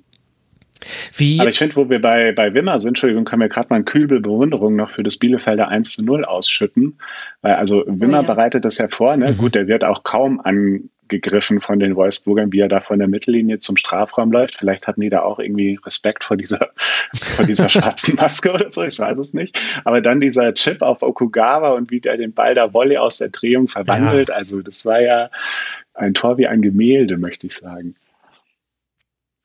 Das stimmt, das war richtig schön. Ich fand auch Okugawa hat äh, generell auch ein gutes Spiel gemacht. Er war an beiden Toren beteiligt. Also das eine macht er selbst, äh, das andere, also den Strafstoß, den bereitet er quasi vor. Er passt Bornau durch die Beine und so gibt es dann eben dieses äh, Foul von Embarbo, das dann den Strafstoß zum 2 zu 0 äh, den, äh, entstehen lässt also Okugawa hat mir auch gut gefallen und man muss mal wieder Ortega nennen, weil nach dem 2 zu 2 war es äh, vor allem er, der verhindert hat, dass es nicht noch ein 2 zu 3 wurde. Da hatte Wolfsburg schon wirklich größere Chancen. Ja, gut, dass du es ansprichst. Das hätte ich jetzt nämlich auch noch ähm, anführen wollen. Das war, der hat ja quasi den Punkt festgehalten. Vor allem bei der, bei der Chance, wo Bornau frei vor ihm irgendwie fünf Meter oder so vor ihm auftaucht und zum Kopfball kommt und wieder den dann noch mit dem Fuß wegpariert. Das war schon sehr, sehr stark. Also, da kann sich Bielefeld wahrscheinlich auch bei Ortega bedanken, aber der macht ja sowieso, der spielt ja eine sehr, sehr gute Saison insgesamt. Mhm. Also da haben viele eine gute Partie gemacht. Cedric Brunner ist mir auch aufgefallen, weil über den linken Wolfsburger Flügel so fast gar nichts kam. Äh, das lag unter anderem auch an ihm. Bei den Wolfsburgern wiederum Mbabo als äh, rechter Mann in der Dreierkette, das hat nicht so gut funktioniert. Ich glaube, auch deshalb war die Umstellung auf Viererkette dann so gut. Baku konnte dann viel besser, Baku, ich sage immer Baku, Entschuldigung, äh, konnte dann viel besser nach vorne schieben, hatte auch dann mit Philipp, glaube ich, war es, der sich immer wieder auf den rechten Flügel hat rausfallen lassen, dann auch direkte Unterstützung. Und irgendwie war diese Rollenverteilung besser für Wolfsburg. Ich bin gespannt, ob wir das nochmal so sehen, weil jetzt ja auch ein bisschen wegen Verletzungen, dass Mbabo, Bornau und Brooks da die Dreierreihe gebildet haben. Aber ich glaube, Mbabo ist dann schon eher einer für die Schiene, also die Rechtsaußenverteidigerposition oder Rechtsverteidiger in der Viererkette, aber nicht in der Rolle, in der er da gespielt hat. Aber das hat ja Florian Kofeld erkannt. Das scheint ein Trainerwechsel zu sein, zumindest kurzfristig. Olli hat das sehr gut funktioniert. Drei Siege, ein Unentschieden, ungeschlagen. Wolfsburg jetzt auf Rang 6 zwar gefallen, aber mit zwei Punkten bis zu Rang 3 ja auch sehr gut mit dabei. Ja, und Kofeld ist äh, Champions League Trainer. Kann er sich jetzt auf die Visitenkarte schreiben. Glückwunsch dazu auch nochmal. nee, ich glaube, äh, ja, insgesamt äh, hat er äh, Wolfs, äh, Wolfsburg wieder in die Spur gebracht. Äh, ich glaube, er ist auch jemand, der da mit den Spielern, die er dort vorfindet, äh, da sehr schnell einen guten Draht ähm, findet. Und doch, das könnte eine, könnte eine vielversprechende Geschichte für Wolfsburg sein. Wir werden es im Blick halten in den nächsten Partien, die der VfL hat und in den nächsten, die natürlich auch Bielefeld hat. Für die Bielefelder geht es jetzt dann nach München und dann zu Hause gegen den ersten FC Köln, bevor es zu zwei wichtigen Spielen kommt. Hertha BSC auswärts, habe ich vorhin schon genannt, und dann der VfL Bochum zu Hause. Das ist natürlich auch ein wichtiges Spiel und für die Wolfsburger geht es weiter in Sevilla, bevor man dann zu Hause Borussia Dortmund empfängt und dann nach Mainz reist. Also da gibt es noch so manches interessante Aufeinandertreffen in den nächsten Wochen. Stellt sich jetzt die Frage, wie interessant das Aufeinandertreffen zwischen Hoffenheim und Raber Leipzig war. Zwei individuelle Fehler führen zu den einzigen Treffern dieser Partie. Einmal rutscht Golassi oder fliegt Golaschi unter einer Hereingabe vorbei und Samaseko kann dann treffen zum 1 zu 0. Und äh, dann gab es noch das 2 zu 0 von Munas Dabur wo auch die Leipziger dann doch ein bisschen mitgeholfen haben, dass dieser Treffer fallen konnte. Trotzdem hatte ich das Gefühl, Patricia, dass die Niederlage noch höher hätte ausfallen können. Also man könnte ja auch meinen, naja, das hat man halt ein bisschen Pech, dass man zweimal einen Fehler macht und das direkt bestraft wird. Aber das war insgesamt nach dem ja eigentlich besseren Auftritten, Rabe hat zuletzt gegen Dortmund zu Hause 2 zu 1 gewonnen vor dieser Länderspielpause, war das ganz schön dünn von, dünn von Leipzig, oder? Ja, das war sehr, sehr schwach. Ähm, du hast es ja gesagt, sie haben zu Hause gewonnen. Ähm, bei Leipzig ist es ja scheinbar eine akute Auswärtsschwäche aktuell. Also die haben bisher drei Punkte auswärts geholt, mhm. ähm, zu Hause 15. Also das ist schon eine sehr, sehr große Diskrepanz. Ähm, und das war halt wirklich ein schwacher Auftritt. Also man hatte das Gefühl, Leipzig ähm, hat irgendwie den Kampf nicht wirklich angenommen. Hoffenheim war viel präsenter und ähm, Leipzig war auch sehr, sehr passiv. Also die haben ja Spieler, die eigentlich viel mit dem Ball anzufangen wissen. Ähm, Kunku zum Beispiel war komplett abgemeldet in dem Spiel, hatte die wenigsten Ballaktionen aller Leipziger Spieler. Ähm, und auch ähm, Schoboschlei haben sie gut aus dem Spiel genommen, die Hoffenheimer. Ähm, auch da, das Zentrum war dicht. Ähm, Hoffenheims Pressing hat auch gut funktioniert gegen Leipzig. Also Leipzig hatte zwar mehr Ballbesitz, konnte aber daraus kaum was, was kreieren. Also ähm, über die Flügel haben sie auch nicht wirklich einen Weg gefunden. Ähm, das war wieder ein 5-2-3 der Hoffenheimer dann. Ähm, ja, das war, Gulaschi hat es, glaube ich, richtig gesagt nach der Partie, ähm, die schlechteste Saisonleistung seiner Meinung nach der Leipziger. Und ähm, ja, also pff, kommt schon nah ran, würde ich sagen. Das war wirklich, also da kam kaum was von Leipzig. Und, und auch Marsch war danach wieder ja sehr aufgebracht. Ich habe ihn ja auch schon ähm, nach dem Spiel gegen die Eintracht so erlebt. Da hatte ich mir auch die Interviews danach äh, angeschaut. Da war er auch schon sehr, sehr sauer. Ähm, aber jetzt gegen Hoffenheim war das auch nochmal, also der war sehr, sehr unzufrieden mit seiner Mannschaft. Ja, und dann vielleicht auch ein bisschen unzufrieden mit sich selbst. Er hat sie ja so eingestellt. Olli, jetzt kann man auch hier über Verletzungen sprechen, wenn man möchte. Pausen äh, fällt aus bei Leipzig, zumindest jetzt äh, kurzfristig. Allerdings, wenn da André Silva dann der Ersatz ist, auch wenn das andere Spielertypen sind, so ganz will ich das irgendwie nicht gelten lassen. Wie geht's dir? Ja, eigentlich natürlich nicht, wenn man die äh, Namen äh, kennt und auch weiß, wie die Spieler performen, wenn sie gut drauf sind. Aber also gefühlt war ja Pausen schon die letzten Wochen immer der Unterschiedsspieler äh, bei Leipzig, ähm, der sehr viel auf dem Platz auch dirigiert hat, äh, der den anderen da auch eine Sicherheit gegeben hat. Und ohne Pausen ist es im Moment ein anderes Team. Und da, glaube ich, wird Leipzig jetzt auch weiter Probleme haben, den Anschluss an die Spitze äh, zu halten. Wir haben schon gesagt, wie Jesse Marsch ein bisschen ratlos wirkte, weil seine Jungs ja anscheinend nicht das umgesetzt haben, was er ihnen äh, ja, vorgegeben hatte für das Spiel. Aber dass es halt so eklatant in die Hosen geht, dass man mit dem 0 zu 2 ja wirklich gut bedient ist. Und jetzt sind die nächsten Spiele sind in Brügge gegen Leverkusen. Das wird ein Geisterspiel und dann noch bei Union. Da fehlt jetzt nicht allzu viel Fantasie ähm, oder muss man nicht allzu viel Fantasie aufbringen, dass es mit so einer Leistung, dass diese Spiele womöglich alle in die Hose gehen. Mhm. Und dann möchte ich mal wissen, ob der Herr Marsch noch länger Trainer in Leipzig bleibt. Ja, vor allem, wir haben hier irgendwie so ein ähnliches Problem, also jetzt nicht in derselben Ausprägung, das möchte ich nicht falsch verstehen, aber wie bei Hertha an diesem Wochenende. Also du hast es ja schon gesagt, Patricia, Das Spiel gegen den Ball bei Hoffenheim hat gut funktioniert und dann hat man von den Fehlern profitiert. Also vom 2 zu 0, das hatte ich vorhin gar nicht gesagt, es war Tyler Adams, der verliert an der Bur den Ball und der geht dann ins Dribbling und macht dann das 2 zu 0.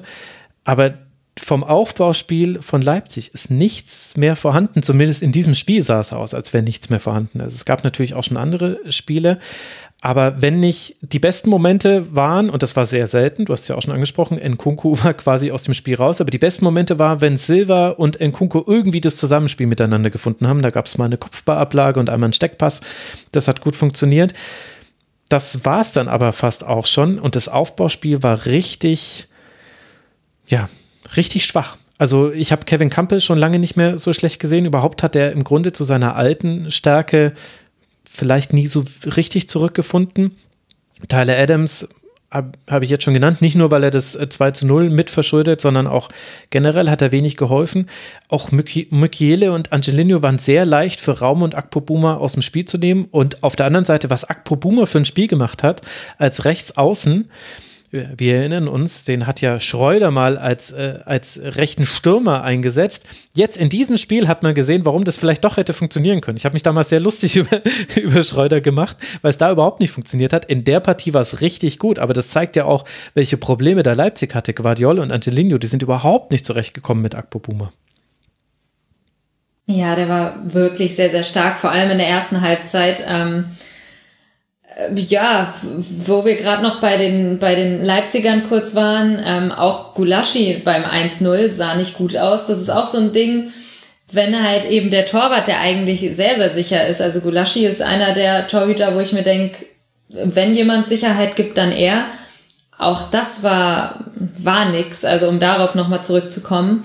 Aber ähm, ja, du bist zu den Hoffenheimern rübergegangen. Akpoguma extrem stark. Generell finde ich die Offensivbemühungen der Hoffenheimer ähm, waren im Gegensatz zu den Leipzigern ähm, ja sehr, sehr stark, viele Möglichkeiten auch. Ähm, und, und bei den Leipzigern, Silva hast du angesprochen, hängt, finde ich, dort ja schon die ganze Saison mehr oder weniger in der Luft. Ähm, du hattest ja auch mit Paulsen so ein bisschen als Ersatz sozusagen ähm, angesprochen. Ich glaube, bei Silva ist halt das Problem, wenn der nicht eingesetzt wird, das ist kein Spieler, der sich selbst wirklich ins Spiel bringt. So. Ähm, mhm. ja, und du hast auch gesagt, als, als er dann mal ein paar Mal mit dem Kunku zusammen spielen konnte, hat man ja gesehen, dass es gehen kann. Aber er braucht halt eben immer diesen Spieler, der ihn ja in gute Positionen bringt oder mit dem er irgendwie ein Spiel aufbauen kann, eine Flanke zum Beispiel, irgendwas. Also man muss ihm halt irgendwas an die Hand geben und wenn das nicht passiert, dann spielst du so hart es klingt, fast schon ohne Stürmer. Expected Goals nach Between the Posts 0,20. Also wir sprechen hier von härter Dimensionen. Daher kam auch vorhin mein Vergleich des Aufbauspiels. Auf der anderen Seite, Olli, die Leipziger mit einer sehr schlechten Performance haben wir jetzt, glaube ich, mit genügend Worten bedacht. Auf der anderen Seite Hoffenheim ja aber auch richtig gut. Also wir haben Akpo Buma gerade schon genannt. Ich fand Grillitsch hatte auch so eine richtige Boss-Performance. Das war so, das war so der, der alte Florian Grillitsch oder der EM Grillitsch, ne? Wobei, da war er auch nur in einem Gruppenspiel so richtig gut.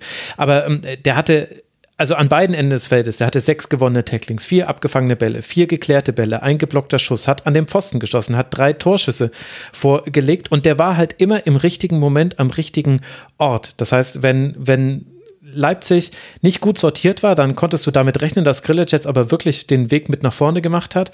Und wenn Leipzig irgendwie versucht hat, den Ball ins Angriffsdrittel zu bekommen, dann war Grillitsch hinten in der Dreierkette und hat gesagt, ja, kommt mal, äh, wir kriegen das hier alles schon geregelt.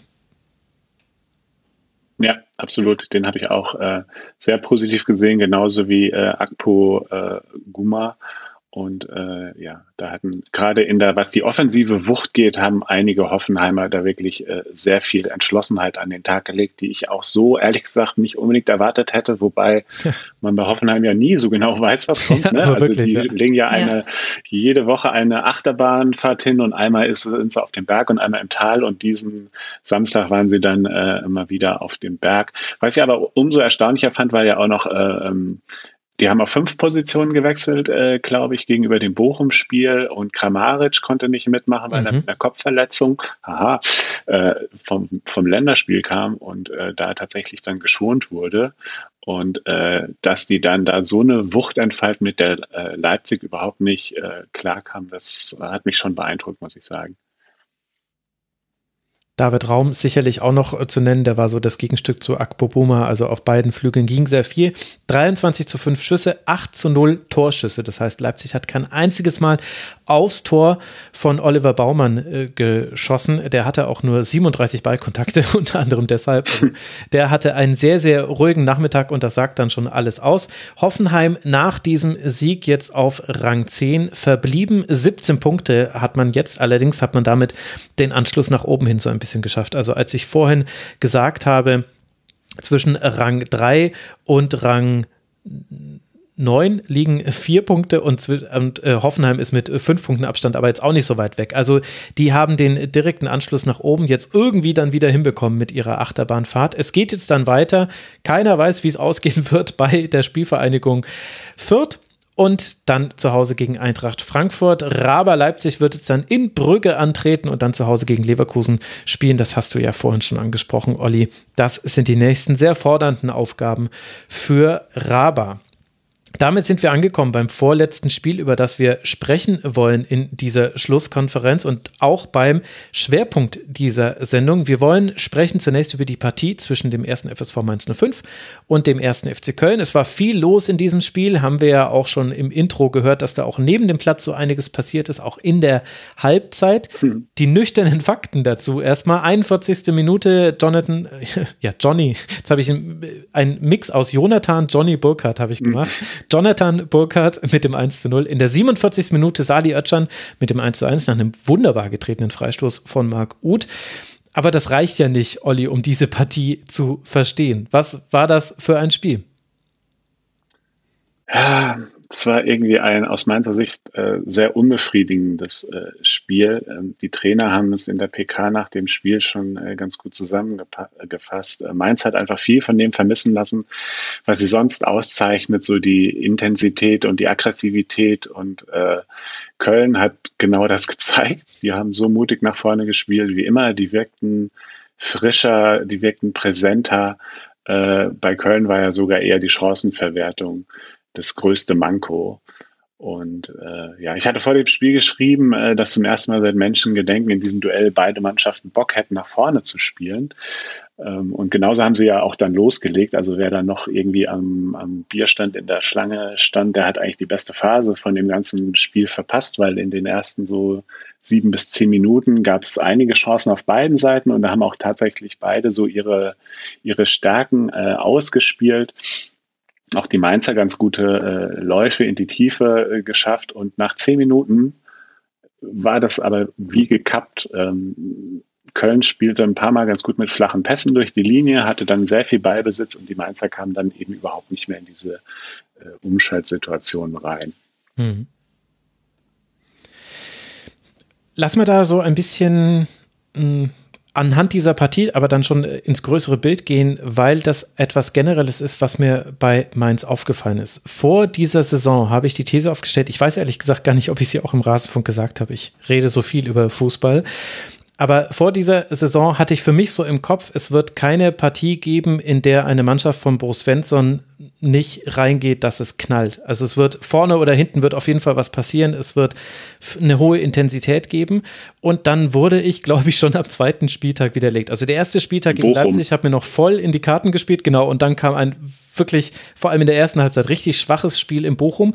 Und so ein bisschen, finde ich, hat man das dann schon häufiger gesehen. Also die Intensität ist in manchen Spielen nicht da, zumindest nicht von Beginn an. Manchmal kommt sie dann in der zweiten Halbzeit, manchmal auch durch Umstellungen.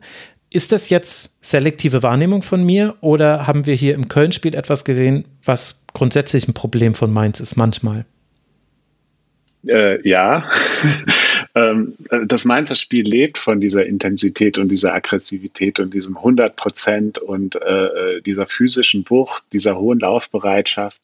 Wenn da nur 10 Prozent abgehen, weil ein oder zwei Spieler es nicht komplett abrufen, dann hat Mainz tatsächlich ein Problem. Und das macht ja Bo Svensson dann auch so, das frisst den richtig an. Ne? Das hat man ja, auch gemerkt jetzt ja. nach diesem Spiel. Da ist er wirklich auch sauer und kann sich das nicht erklären. So, warum das manchmal so ist und warum das manchmal nicht so ist als äh, Fan, der schon seit vielen Jahren nach, in Mainz ins Stadion geht, ist es aber auch kein neues Phänomen. Das zieht sich irgendwie so durch die ganzen letzten Jahre, dass man eigentlich auch immer weiß, von der Kaderzusammenstellung ist es eigentlich nicht schlecht. Ähm, der Trainer hat irgendwie eine Idee, da denke ich jetzt noch an die Sandro Schwarz Zeiten und die Mannschaft ruft es aber einfach nicht alles ab, was in ihr steckt.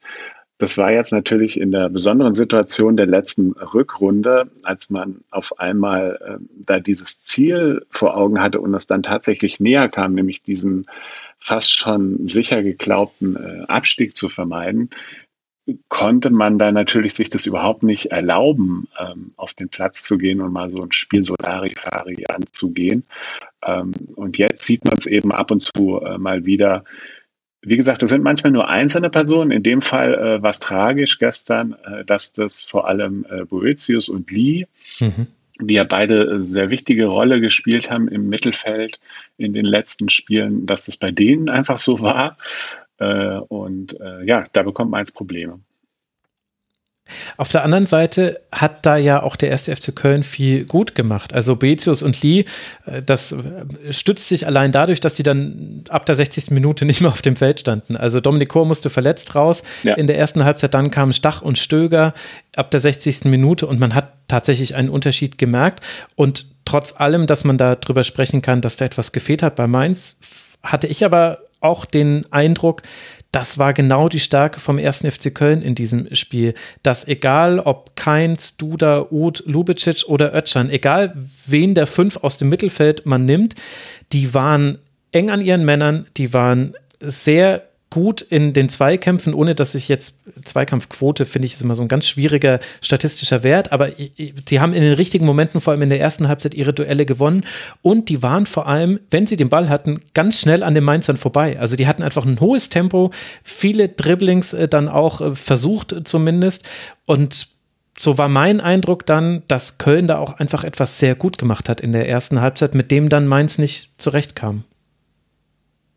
Absolut. Ähm, war so. Sie haben aber auch natürlich die Chancen oder sie haben diese, die, die Lücken, die sich dann auf einmal da in den, in, in im Mainzer Spiel aufgetan haben, haben die auch sehr geschickt äh, genutzt. Also es gab ja irgendwie in der 20. gab es ja eine Riesenchance von Duda, der da mhm. einfach zwischen, ich glaube, zwischen äh, äh, Hack und Bell, äh, die haben auf einmal einen Abstand gehabt, der war ungefähr so groß wie die Impflücke in Bayern, ja.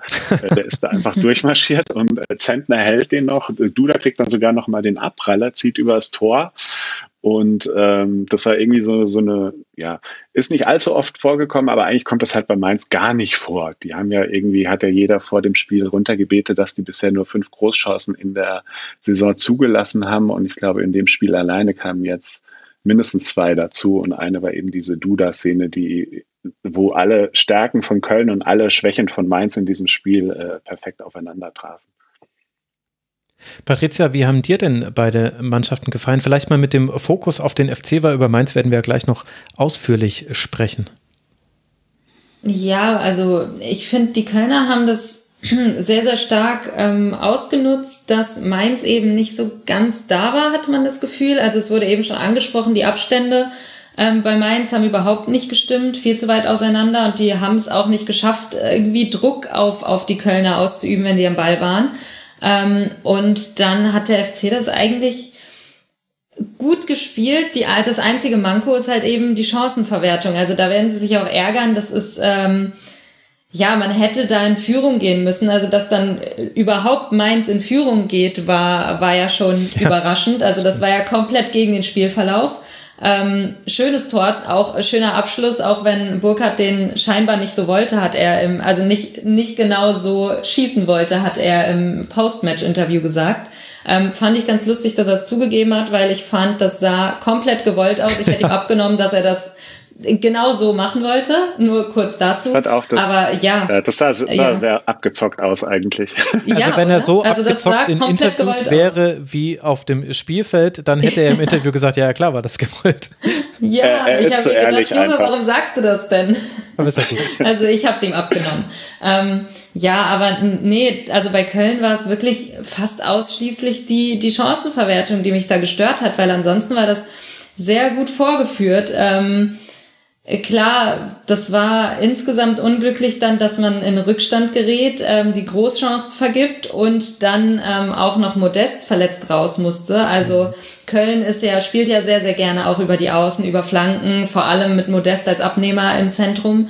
Ähm, der musste ja dann raus, ähm, wurde dann auch nicht als Notbremse gewertet, ähm, ist Bell dann noch mit der gelben Karte davon gekommen, ist letztendlich auch die fünfte gelbe Karte, also muss er so oder so ein Spiel aussetzen, aber ja, Köln stark auch, dass man trotz dieser Rückschläge in der ersten Halbzeit direkt nach Anpfiff ähm, 1 zu 1 ausgleicht. Ähm, Köln ja auch generell stark nach Rückständen. Also die konnten nach acht Punkte nach Rückständen bisher holen, also vor der Partie. Jetzt mhm. sind es dann neun. neun, genau. wenn ich richtig rechne. Mhm. ja, also das ist auch eine Stärke von ihnen. Deswegen ähm, ich fand das eigentlich eine gelungene Leistung von Köln bis zur 60. Minute in etwa. Und dann ähm, hat man auch gemerkt, dass, dass die Kölner irgendwie nicht mehr so wirklich in gefährliche Situationen kamen. Das hat sicherlich auch mit der, wie schon angesprochen, Stach- und Stöger-Einwechslung zu tun. Vor allem Stach hat mir da sehr gut gefallen.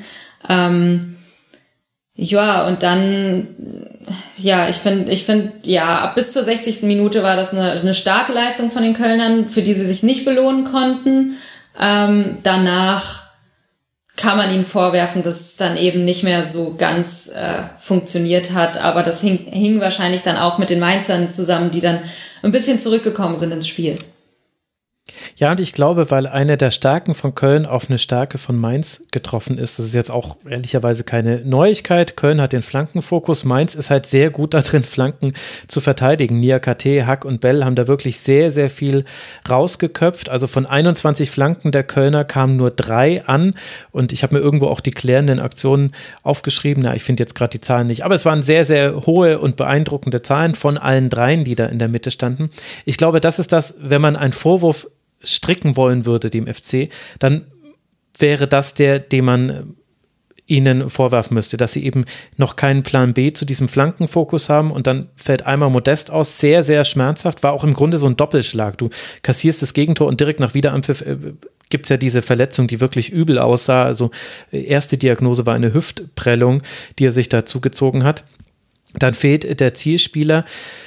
Aber auf der anderen Seite ist die Frage, ob man das schon erwarten kann. Ähm, gute Nachricht ist, Skiri ist wieder zurückgekehrt, der konnte in der 67. Minute spielen.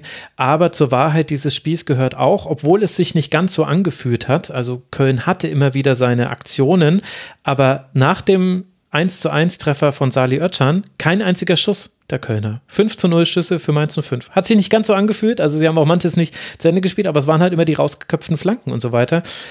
Das war halt dann zu wenig, auch wenn ich jetzt, wie gesagt, jetzt da keinen Vorwurf draus stricken wollen würde. Der FC hat sich spielerisch so verändert innerhalb von wenigen Wochen, dass man jetzt nicht noch fordern kann, dass sie noch tausend andere Wege in den Strafraum haben, außer Flanken.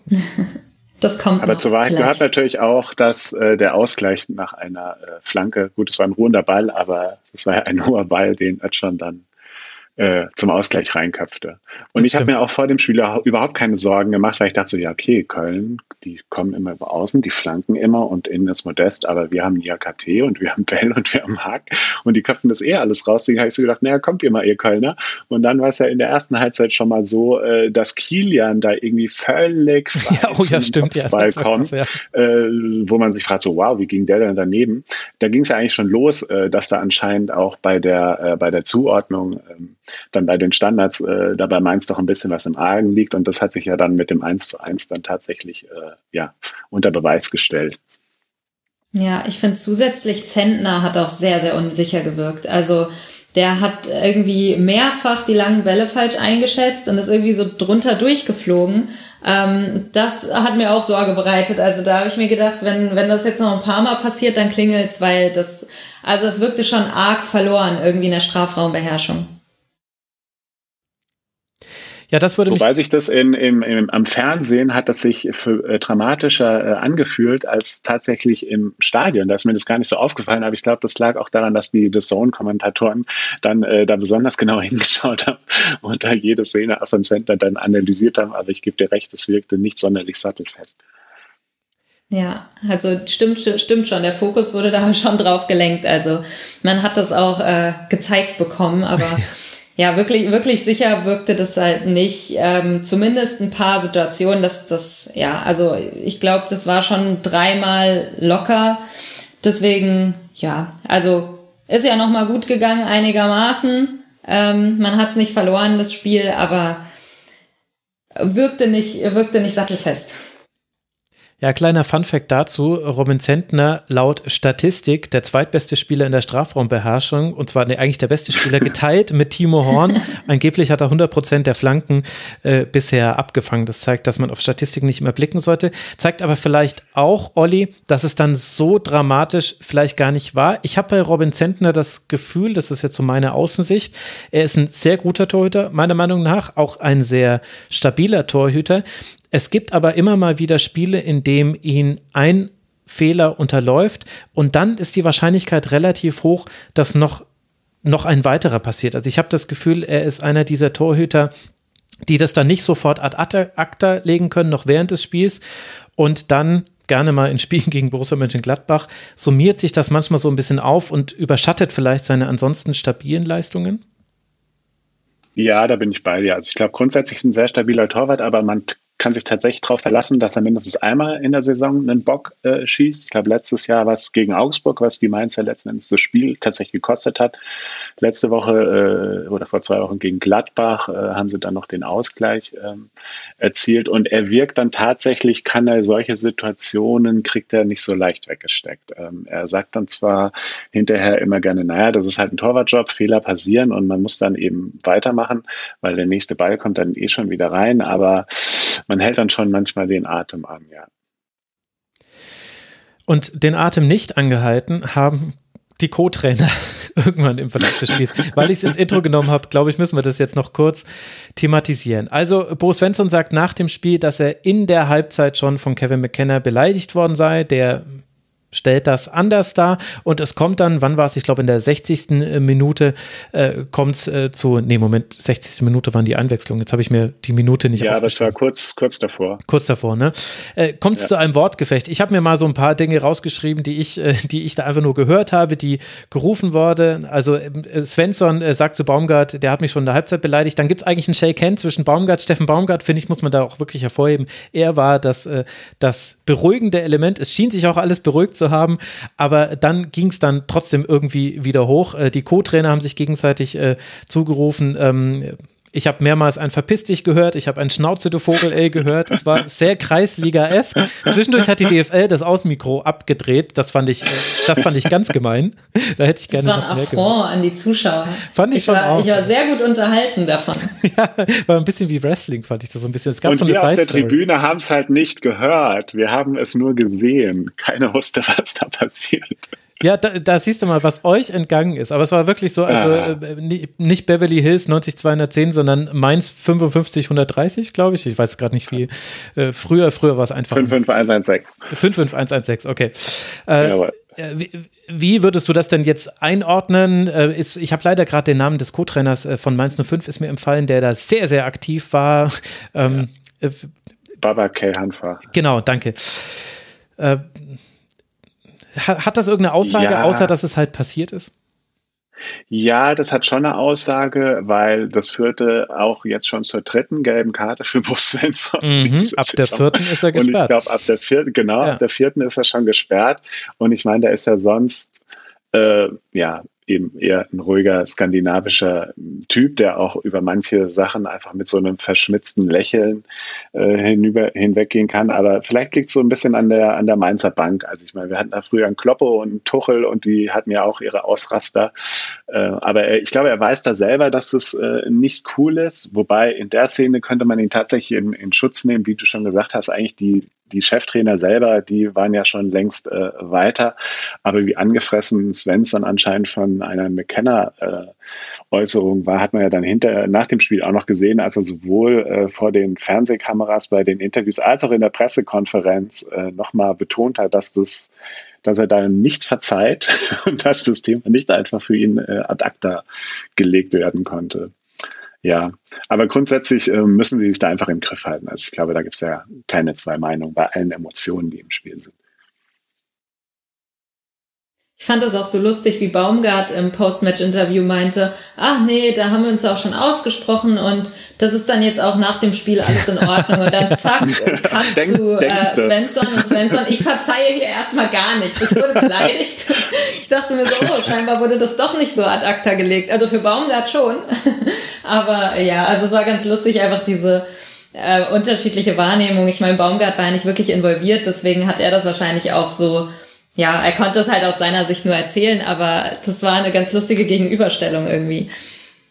Ja, das fand ich ja auch in dem äh, Snippet, das wir im Intro gehört haben, ganz nett, dass äh, Steffen Baumgart sagt, ja, also ähm, ich, äh, Kevin hat mir gesagt, er hat nichts gesagt und dann geht direkt Svensson da rein und sagt, also das macht ja auch nicht besser und Steffen guckt ihn aber auch nur so an, also Steffen Baumgart, Entschuldigung, ist jetzt nicht so, dass ich ihn duze, Steffen Baumgart guckt ihn an und sagt, ja, aber Bo, ich kann doch jetzt auch nur sagen, was ich weiß. So völlig wie so, wie so ein Verbind ein äh, Vermittlungslehrer, der nicht dabei war, als auf dem Pausenhof äh, irgendwas eskaliert ist und sagt, ja, sorry Leute, ich weiß es jetzt halt auch nicht und ja.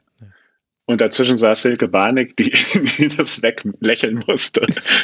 ja, ich muss auch sagen, also Props an die äh, Journalistinnen und Journalisten äh, vor Ort. Ich hätte mich nicht mehr getraut, auch noch die dritte Frage an Bruce Svensson zu stellen. Vor allem der Blick von ihm, als er darauf angesprochen wurde.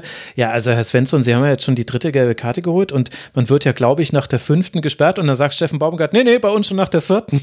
Und der Blick von Bruce Svensson, der war schon wirklich gut. Er hat dann alles zusammengerissen, hat gesagt, ja, ich werde darüber nachdenken und etwas etwas verändern. Aber man wusste nicht, ob er damit meint, dass er Kevin McKenna eins auf die Rübe gibt. Also, ähm, ja, war, war eine interessante Pressekonferenz, fand ich auch.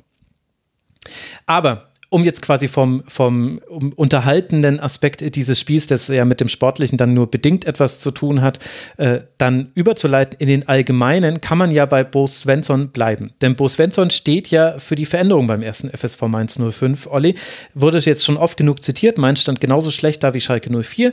Und jetzt spulen wir ein Jahr nach vorne und Schalke kriegt einen völlig berechtigten Elfmeter gegen sich bepfiffen äh, bei Werder Bremen in der zweiten Liga. Und der erste FSV Mainz 05 muss sich ärgern, dass man es nicht geschafft hat, mit einem Dreier auf den internationalen Rängen weiter zu landen. Und das alles verbindet sich logischerweise mit der Person Bo Svensson. Jetzt haben wir ihn ja schon ein bisschen länger gesehen als nur in Anführungszeichen in der Rückrunde der letzten Saison. Was hat er denn bei Mainz 05 verändert? Ja, ähm, ich glaube, äh, im, im letzten Mainz 05 äh, Schwerpunkt hat äh, Mara Pfeiffer ja schon ganz viel erzählt, auch über die äh, Person Bo Svensson und wie er quasi äh, in Mainz wieder eingestiegen ist. Ja, natürlich nicht alleine, das darf man auch nicht vergessen, mhm. dass ja auch äh, Martin Schmidt und äh, Christian Heidel da natürlich äh, neu sind und da auch einen enormen Einfluss auf die ganze Stimmung im Verein ausüben. Aber bleiben wir mal auf dem, auf dem Trainings und auf dem, auf dem Fußballplatz, wo ja Bo Svensson arbeitet, bekanntlicherweise. Ähm, ich glaube, er hat ganz schnell einen, einen super Draht äh, zu den Spielern gefunden, die da, glaube ich, auch sehr froh waren, einfach über ihn, mit ihm so als Trainerfigur ähm, jemanden zu haben, der lange selber gespielt hat, der eine gewisse Grundgelassenheit auch mitbringt, aber trotzdem ähm, ja ein sehr offener Mensch ist, der trotzdem eine gute, eine klare Ansprache ähm, gibt, aber eben auch noch nicht oder selber in, in seiner seine Spielerkarriere noch nicht so lange äh, zurückliegt, dass er nicht weiß, äh, wie es in so einer Kabine zugeht. Ich glaube, da war so die Distanz zu seinen äh, Vorgängern, vor allem zu Achim Bayerlorzer, äh, die war da doch eine etwas größere. Und jetzt mit Bo Svensson passt das einfach menschlich und von der äh, ganzen Stimmung. Und er hat den Spielern natürlich eingeimpft, eben wieder diesen Mainz 05 Fußball zu spielen. Ähm, das ist natürlich auch irgendwie so ein bisschen ein Kunstbegriff, aber wenn man halt schon länger in Mainz zum Fußball geht, ähm, da gibt es eine bestimmte Erwartungshaltung vom Publikum einfach. Ähm, mhm. Man erwartet äh, eine Spielweise, die eben genau das ist, was wir gegen Köln ein bisschen haben vermissen lassen, eben diese Aggressivität, diese Intensität, dieses hohe Tempo, möglichst viele Torchancen, Angriffe, aber auch Abwehraktionen und das alles in einem vollen Tempo. Und am Ende ist es dann vielleicht gar nicht mal so wichtig, dass man dann jedes Spiel gewinnt, aber man will das einfach von den Spielern auf dem Platz sehen. Ähm, das ist natürlich dann von den Spielern vielleicht nicht immer, die greifen da vielleicht auch nicht immer ins oberste Regal der Fußballkunst, aber sie bringen eben immer diese Leidenschaft auf den Platz. Und das hat Bo Svensson den Spielern eingeimpft und die haben dann eben auch ziemlich schnell gemerkt, dass es nicht nur so irgendwie hohle Blut, Schweiß, Tränenfloskeln sind, sondern dass sie damit ganz erfolgreich in der Bundesliga mitmischen können und sogar so einen irren, äh, so eine irre Serie da hinlegen können wie letztes Jahr. Eingeimpft übrigens eine sehr schöne Vokabel in diesem Zusammenhang. Das habe ich mir extra angestrichen. Sehr gut. Keine Impfunwilligen im Mainzer Kader, zumindest nicht, wenn es um die Philosophie von Bo Svensson geht. Hat sich denn da was deiner Meinung nach jetzt zu dieser Saison hin verändert? Mmh ich glaube, von der, von der Mentalität und wie man Fußball oder Fußball spielen lassen will, äh, gar nicht so sehr. Es hat sich natürlich schon spielerisch weiterentwickelt. Ne? Also ähm, das ist jetzt natürlich alles sehr viel äh, ansehnlicher geworden oder man hat eben jetzt auch so ein paar äh, Formationen gefunden, in denen man diesen äh, Tempo-Fußball nicht einfach nur blind nach vorne spielt, sondern mhm. eben mit schönen ähm, Kombinationen und ähm, ja den Ball prallen lassen und dann eben in die Tiefe starten. Das sind schon sehr eingespielte äh, Spielzüge mittlerweile. Die hat man so vor einem halben Jahr äh, natürlich noch nicht gesehen. Da war so ein bisschen das Prinzip Hail Mary, äh, den Ball nach vorne und wir holen uns den zweiten und dann wird da schon jemand knipsen. Welche Rolle spielen denn da neue Spieler und neu entdeckte Spieler. Also ich spreche jetzt gerade über die Flügelzange, wenn man so will. Silvan Wiedmer kam zur neuen Saison und Aaron Martin, der irgendwie schon dreimal weg war, also zum, zum Teil auch physisch weg war, aber ja. wo man das Gefühl hatte, irgendwie für den gibt es komischerweise keinen Platz mehr, der kommt auch nicht mehr an seine alten Leistungen. Den finde ich inzwischen nicht ganz so stark wie Wiedmer, aber das liegt eher an Wiedmer als an Aaron Martin. Welche Rolle spielen solche personellen Veränderungen bei dieser Weiterentwicklung? Auf diesen Positionen spielen die, glaube ich, ähm, eine große Rolle, wobei man ja letztes Jahr auch mit äh, Da Costa äh, schon, schon ganz froh war, mhm. da einen äh, guten Flügelspieler ausgeliehen zu haben, der ja wirklich auch einen enormen Beitrag zu diesem Umschwung von Mainz 05 hatte.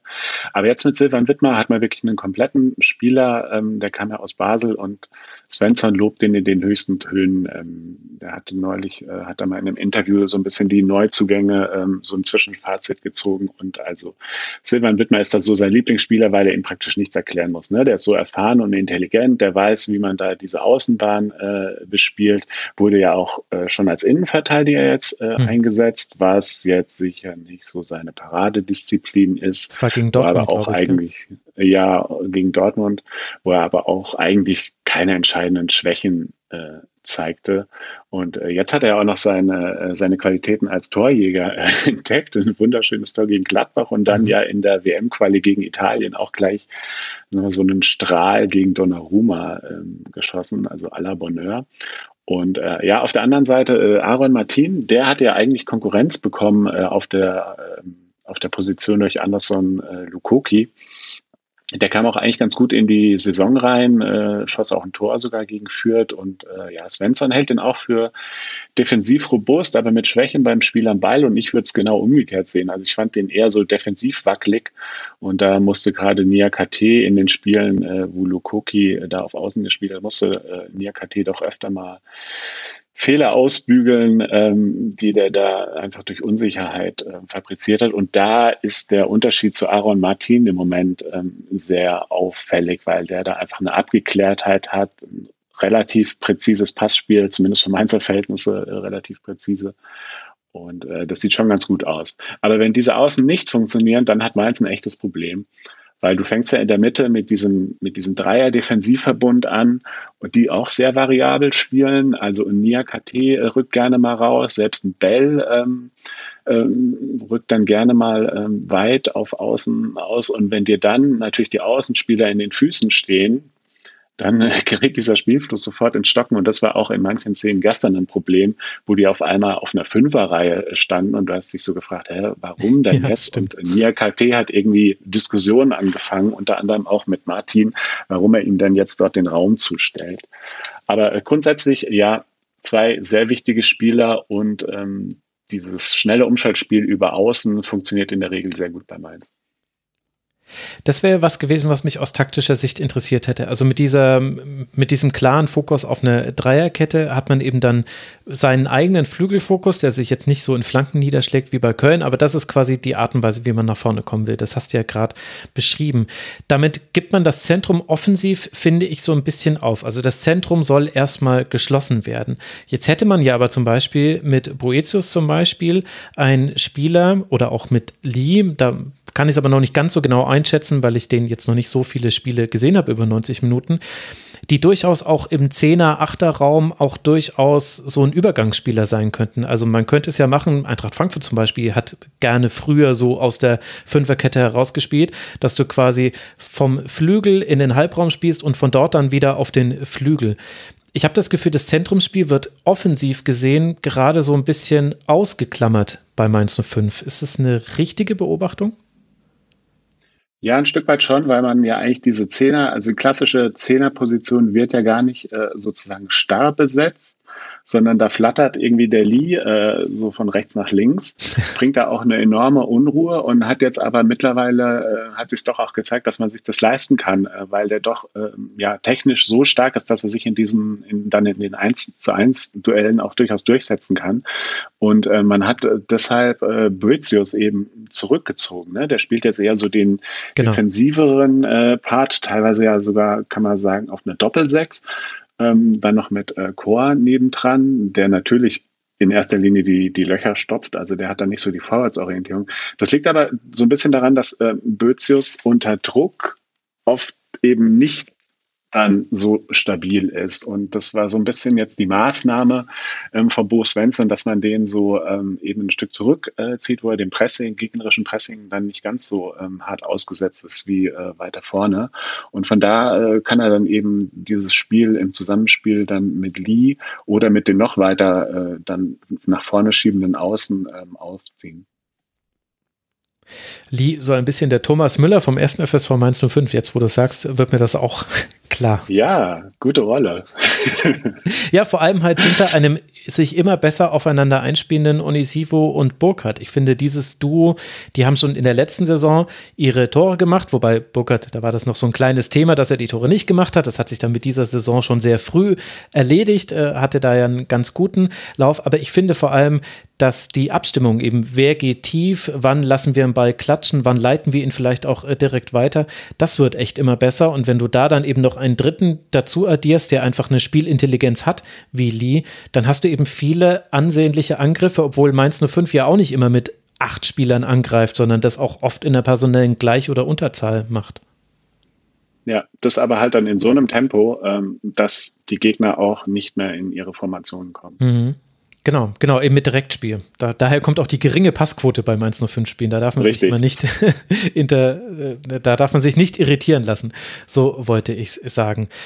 Welche Rolle spielt es denn, dass man in dieser Saison im Vergleich zur letzten Saison auch von den ganz großen Verletzungen eher verschont geblieben ist? Also klar, Sajust fehlt und der auch sehr, also man würde eigentlich das ganz gerne jetzt mal wieder mit Sajust sehen, weil er auch einfach mit seiner Schnelligkeit nochmal so ein neues Element dazu bekommt und weil man dann vielleicht auch ein bisschen mehr noch auf die Restverteidigung setzen könnte, weil er eben auch viel abläuft. Aber ansonsten habe ich das Gefühl, ohne dass ich es jetzt nachgeguckt hätte, dass es im Vergleich zur letzten Saison auch auf dieser Baustelle eben weniger Baustellen gibt. Also, dass Bo Svensson auch viel mehr Optionen hat, um auch innerhalb der Spiele zu reagieren. Das haben wir jetzt ja auch gegen Köln gesehen, dass er das ja dann auch durchaus mit Erfolg tut.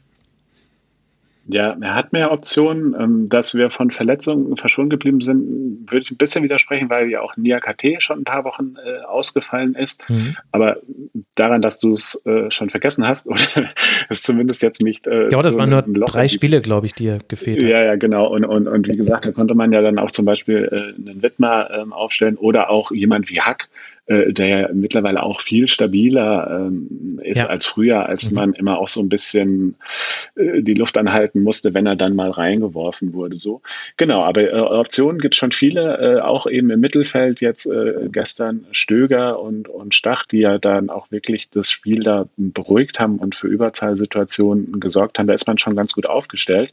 Aber so dick ist der Kader dann auch nicht besetzt. Also klar, äh, der Vorteil von Mainz ist halt immer, dass man super Nachwuchsspieler noch auf der Bank hat. Das kann man natürlich, dieses Ass kann man nicht immer so perfekt ausspielen wie in diesem ersten äh, Saisonspiel gegen Leipzig, wo er wirklich äh, alle Trümpfe zogen.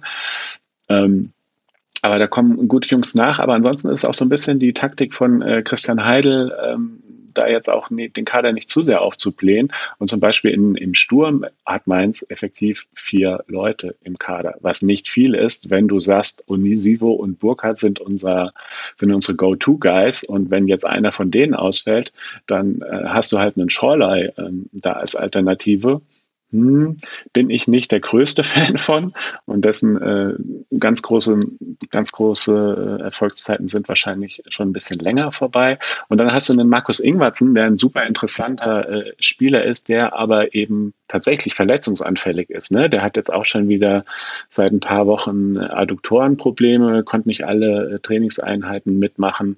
Da wird es dann schon ein bisschen dünne, aber wie gesagt, das ist so ein bisschen das, das Risiko, äh, dass die Mainzer da eingehen äh, nicht auf allen Positionen doppelt und dreifach besetzt zu sein zugunsten von einem Kader, ähm, in dem jeder Spieler seine Rolle hat und auch Aussicht auf Einsatzzeiten.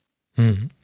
Jetzt hast du mit Heidel ja auch schon eine ganz interessante Personalie angesprochen. Da haben wir auch im Forum unter mitmachen.rasen.de eine Frage bekommen von Samuel29. Er schreibt, in der öffentlichen Wahrnehmung wird der Erfolg von Mainz sowieso fast immer an die Person Christian Heidel geknüpft. Aber was hat Christian Heidel in diesem einen Jahr alles verändert? Oder um es etwas populistisch auszudrücken, kann Mainz 05 ohne Christian Heidel nicht erfolgreich sein?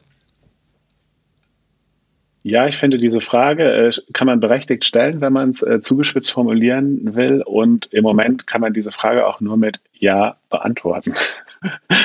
also ähm, Christian Heidel ist einfach Mainz 05. Er ist das Gesicht von Mainz 05. Er ist der Macher der Erfolgsstory äh, von Mainz 05, äh, wie sie eben in die Bundesliga aufstiegen und sich dort äh, etablieren konnten. Und ähm, diesen Bruch, seinen Abgang hat dieser Club ja dann doch weniger gut verwunden, als man sich lange eingestehen wollte. Und jetzt ist er wieder da.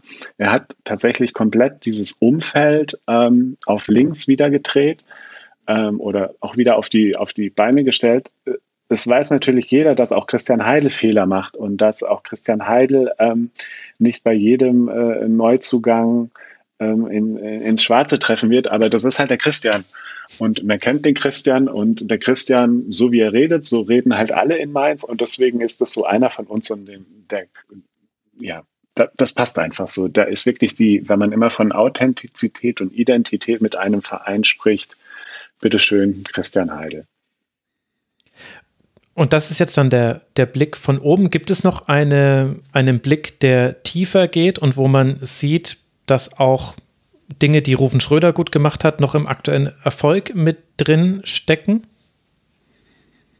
Na, erstmal ist natürlich ein Großteil des Kaders äh, auch noch ein Ergebnis äh, von Rufen Schröders äh, Arbeit. Dann ist die wirtschaftliche Situation ähm, so, dass die so stabil ist, wie sie im Moment ist, dass man sogar eine Corona-Pandemie einigermaßen mit blauem Auge übersteht, weil mhm. man in den letzten Jahren auch aufgrund der Arbeit eines Rufen Schröder und äh, toller Erfolge bei der Entwicklung und dem Weiterverkauf von Spielern äh, eben so ein Finanzpolster hat, ähm, dass man sich da, dass man jetzt da die Löcher äh, gut gefüllt bekommt. Ähm, das wird in Mainz immer so ein bisschen, ja, oder wird dann gerne mal äh, vergessen. Aber ähm, sage ich mal, diese Basis, auf der auch dieser Umschwung jetzt wieder passiert ist, im Grunde hat die ja Rufen Schröder ähm, gelegt und die anderen haben dort jetzt noch die, die Mauer draufgesetzt. So, ne? Ansonsten macht man eben in Mainz das, was man schon immer gemacht hatte, wenn es äh, wenn's in guten Zeiten lief. Man lässt den Trainer arbeiten, hm. von dem alle wissen, dass er den Fußball spielen lässt, den die Leute hier sehen wollen. Was das für ein Fußball ist, habe ich schon angesprochen. Man bastelt eben behutsam am Kader und läuft dann nicht irgendwie amok auf dem Transfermarkt und man macht den Spielern ihre Rollen klar, entwickelt die aber auch individuell so weiter, ähm, dass äh, ja in der ganzen Mannschaft eben so eine Zufriedenheit und auch ein, großer Zusammenhalt äh, herrscht. Das ist einfach im Moment so, weil jeder auch das Gefühl hat, selbst wenn ich nicht spiele, ist da ein Trainer, der mich weiterentwickeln will und durch den ich besser wäre, werde. Und das ist doch, also einen perfekteren Arbeitsplatz kann sich ein Fußballprofi gar nicht äh, wünschen, außer er will sich nur Pokale in die Vitrine stellen irgendwie. Und dann ist natürlich das große Fund in Mainz eben diese Durchlässigkeit ähm, aus dem Nachwuchs in dem Profikader. Mhm. Da kann man äh, natürlich länger drüber sprechen, aber ähm, ist ja auch nichts Neues in Mainz, dass da äh, viele gute Leute aus dem Nachwuchsleistungszentrum äh, vor allem kommen. Und jetzt dadurch, dass äh, mit Martin Schmidt und Bo Svensson zwei Leute in der sportlichen Verantwortung stehen, die selber lange in diesem äh, Nachwuchsleistungszentrum äh, gearbeitet haben, die sehr viel Erfahrung in der Entwicklung junger Spieler haben, äh, passt es im Moment ähm, da perfekt. Mhm. Jetzt haben wir auf der einen Seite Bo Svensson mit seiner ganzen Art und seiner Art auch Fußball spielen zu lassen. Wir haben den zu großen Teilen ja auch schon vom Vorgänger zusammengestellten Kader und wir haben jetzt als drittes Element eben, haben wir ja auch schon besprochen, Christian Heidel, wo du ja eine sehr eindeutige Antwort gegeben hast auf die User-Frage. Was sagt denn das über den ersten FSV Mainz 05 aus? Also jetzt nicht über den Verein, sondern vielleicht, wie er rezipiert wird in der Stadt, in den Medien, regional und überregional, dass man so eine Figur wie Heidel offenbar braucht. Denn so wie über Mainz jetzt gesprochen wird, wurde in der Zeit von Schröder vielleicht nie über Mainz gesprochen, selbst in den sehr guten Phasen unter Sandro Schwarz. Ja, it's a people's business, ne? Also äh, klar, solche Persönlichkeiten, äh, die dann einen Verein prägen, die sind natürlich, äh, ja, die sind ein starker Anker auch für die Medien oder für alle, die da äh, von ein bisschen weiter weg vielleicht auf Mainz äh, blicken. Also wir machen uns hier in Mainz nichts vor. Das wird, ist ein kleiner Verein aus einer mittelgroßen Stadt, der wird nie diese Strahlkraft entwickeln wie ein erster FC Köln oder auch Eintracht Frankfurt so. Ich glaube, da gibt es auch kein Neid oder da gibt es auch nicht die Erwartungshaltung, dass man hier irgendwann ähm, da äh, so, so, so einen Faktor spielt und diese Wahrnehmung auch in der Öffentlichkeit bekommt. Man würde sich natürlich manchmal wünschen, ähm, dass wenn Mainz ein Spiel gewinnt, dass man nicht nur darüber redet, äh, dass der Gegner einen schlechten Tag hatte, sondern dass es tatsächlich an dem Spielvermögen von Mainz 05 lag, das ist gerade dabei, sich so ein bisschen zu wandeln. Natürlich auch durch diese sensationelle Rückrunde und eben durch den Fußball, den Bo Svensson spielt und jetzt auch Spieler wie Johnny Burkhardt, die eben jetzt auch auf einmal auf einer Bühne stehen, so kurz vor dem Sprung quasi in die A-Nationalmannschaft, wo die Leute dann natürlich auch wahrnehmen, ach guck mal an, anscheinend äh, wird da doch gut gearbeitet in Mainz. Aber ähm, ja, die Perspektive von dem Verein, was die, auch die zukünftige Entwicklung angeht, die ist ganz klar hier äh, regional geprägt. Und wie ist dann das Umfeld da aufgestellt? Denn ich habe von außen natürlich, aber schon relativ viel Kritik immer wieder auch wahrgenommen. Jetzt auch in dieser Saison schon, wo wir ja über den achten Platz reden, 18 Punkte äh, und all die Dinge, die wir besprochen haben, ja gut laufen. Und sobald dann mal eine schlechte Halbzeit mit dabei ist, und die gibt es immer mal wieder bei Mainz 05, habe ich ja vorhin auch schon angesprochen, da gab es auch, auch wirklich schon ärgerliche Spiele. Aber ich habe das Gefühl, dass die Unruhe sehr groß ist und ich kann mir das nicht erklären, woher das eigentlich kommt. Ist es nicht, nicht bei jedem Verein so? Also gerade wenn man irgendwie mal ein halbes Jahr gespielt hat, in dem man praktisch alles gewonnen hat und dann kommen natürlich wieder auch äh, Zeiten, in denen man auch mal zwei Unentschieden hintereinander äh, spielt, in denen mit Spielen, in denen das vielleicht nicht alles so klappt, wie es klappen könnte, weil man es schon vorher in einem anderen Spiel gesehen hatte, dann wird natürlich äh, gerne gemosert und heutzutage wird natürlich auch dann gerne äh, ja, macht es dann gerne eine Welle, äh, weil es dann eben auch in den sozialen Medien passiert. Ich bin ganz bei dir. Also da, herrscht auch so, so, ein bisschen so eine, so eine notorische Unzufriedenheit manchmal. Ich weiß nicht, ob sich das vielleicht jetzt mit der Zeit auch mal legen wird oder ob man einfach noch so ein bisschen dem, vielleicht dem, dem neuen Frieden da noch nicht so ganz traut und noch so ein bisschen in der alten äh, Haltung ist, dass man das alles äh, negativ äh, findet, was da passiert. Ähm, aber da hat jetzt auch schon gerade ähm, Person Christian Heil und natürlich auch Bo Svensson, ähm, denen wird da schon sehr viel Vertrauen entgegengebracht. Und da würde ich jetzt auch die Kritik, die dann vielleicht manchmal am Umfeld äh, geäußert wird, würde ich da ehrlich gesagt nicht allzu hoch hängen. Ja, ich finde schon, dass es Gegenbeispiele gibt. Also es gibt Freiburg, es gibt Union, wenn man so will. Das liegt aber auch ein bisschen an der Größe. Gibt es auch Hoffenheim. Also Hoffenheim, die spielen ja, haben wir ja vorhin gesagt, Achterbahnsaison. Warum höre ich da kaum Unruhe? Ähm, gut, ist, jetzt, ist vielleicht ein besonderer Fall. Willst du eine Antwort?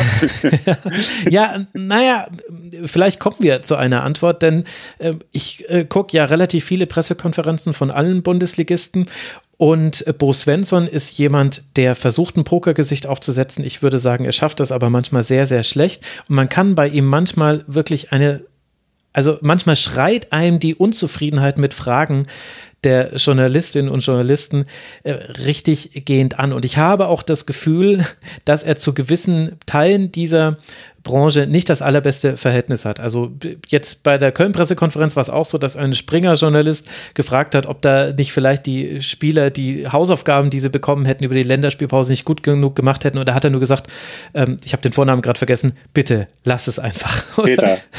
genau. Ähm, und ohne jetzt quasi, ich kenne diesen Journalisten nicht, wie ich zu Springer stehe, weiß sowieso jeder. Deswegen, das geht mir jetzt nicht um das Fass will ich jetzt gerade gar nicht aufmachen. Aber ich habe das Gefühl, das ist jetzt nicht immer ein äh, Miteinander und Harmonieren, sondern er schießt auch dann ganz gerne mal zurück. Er lässt auch manchmal raushängen, dass er genervt ist. Und ich frage mich, über wen sagt das mehr? Über das Medienumfeld und die Art von Fragen, die gestellt werden von den Medien vor Ort oder über Bo Svensson?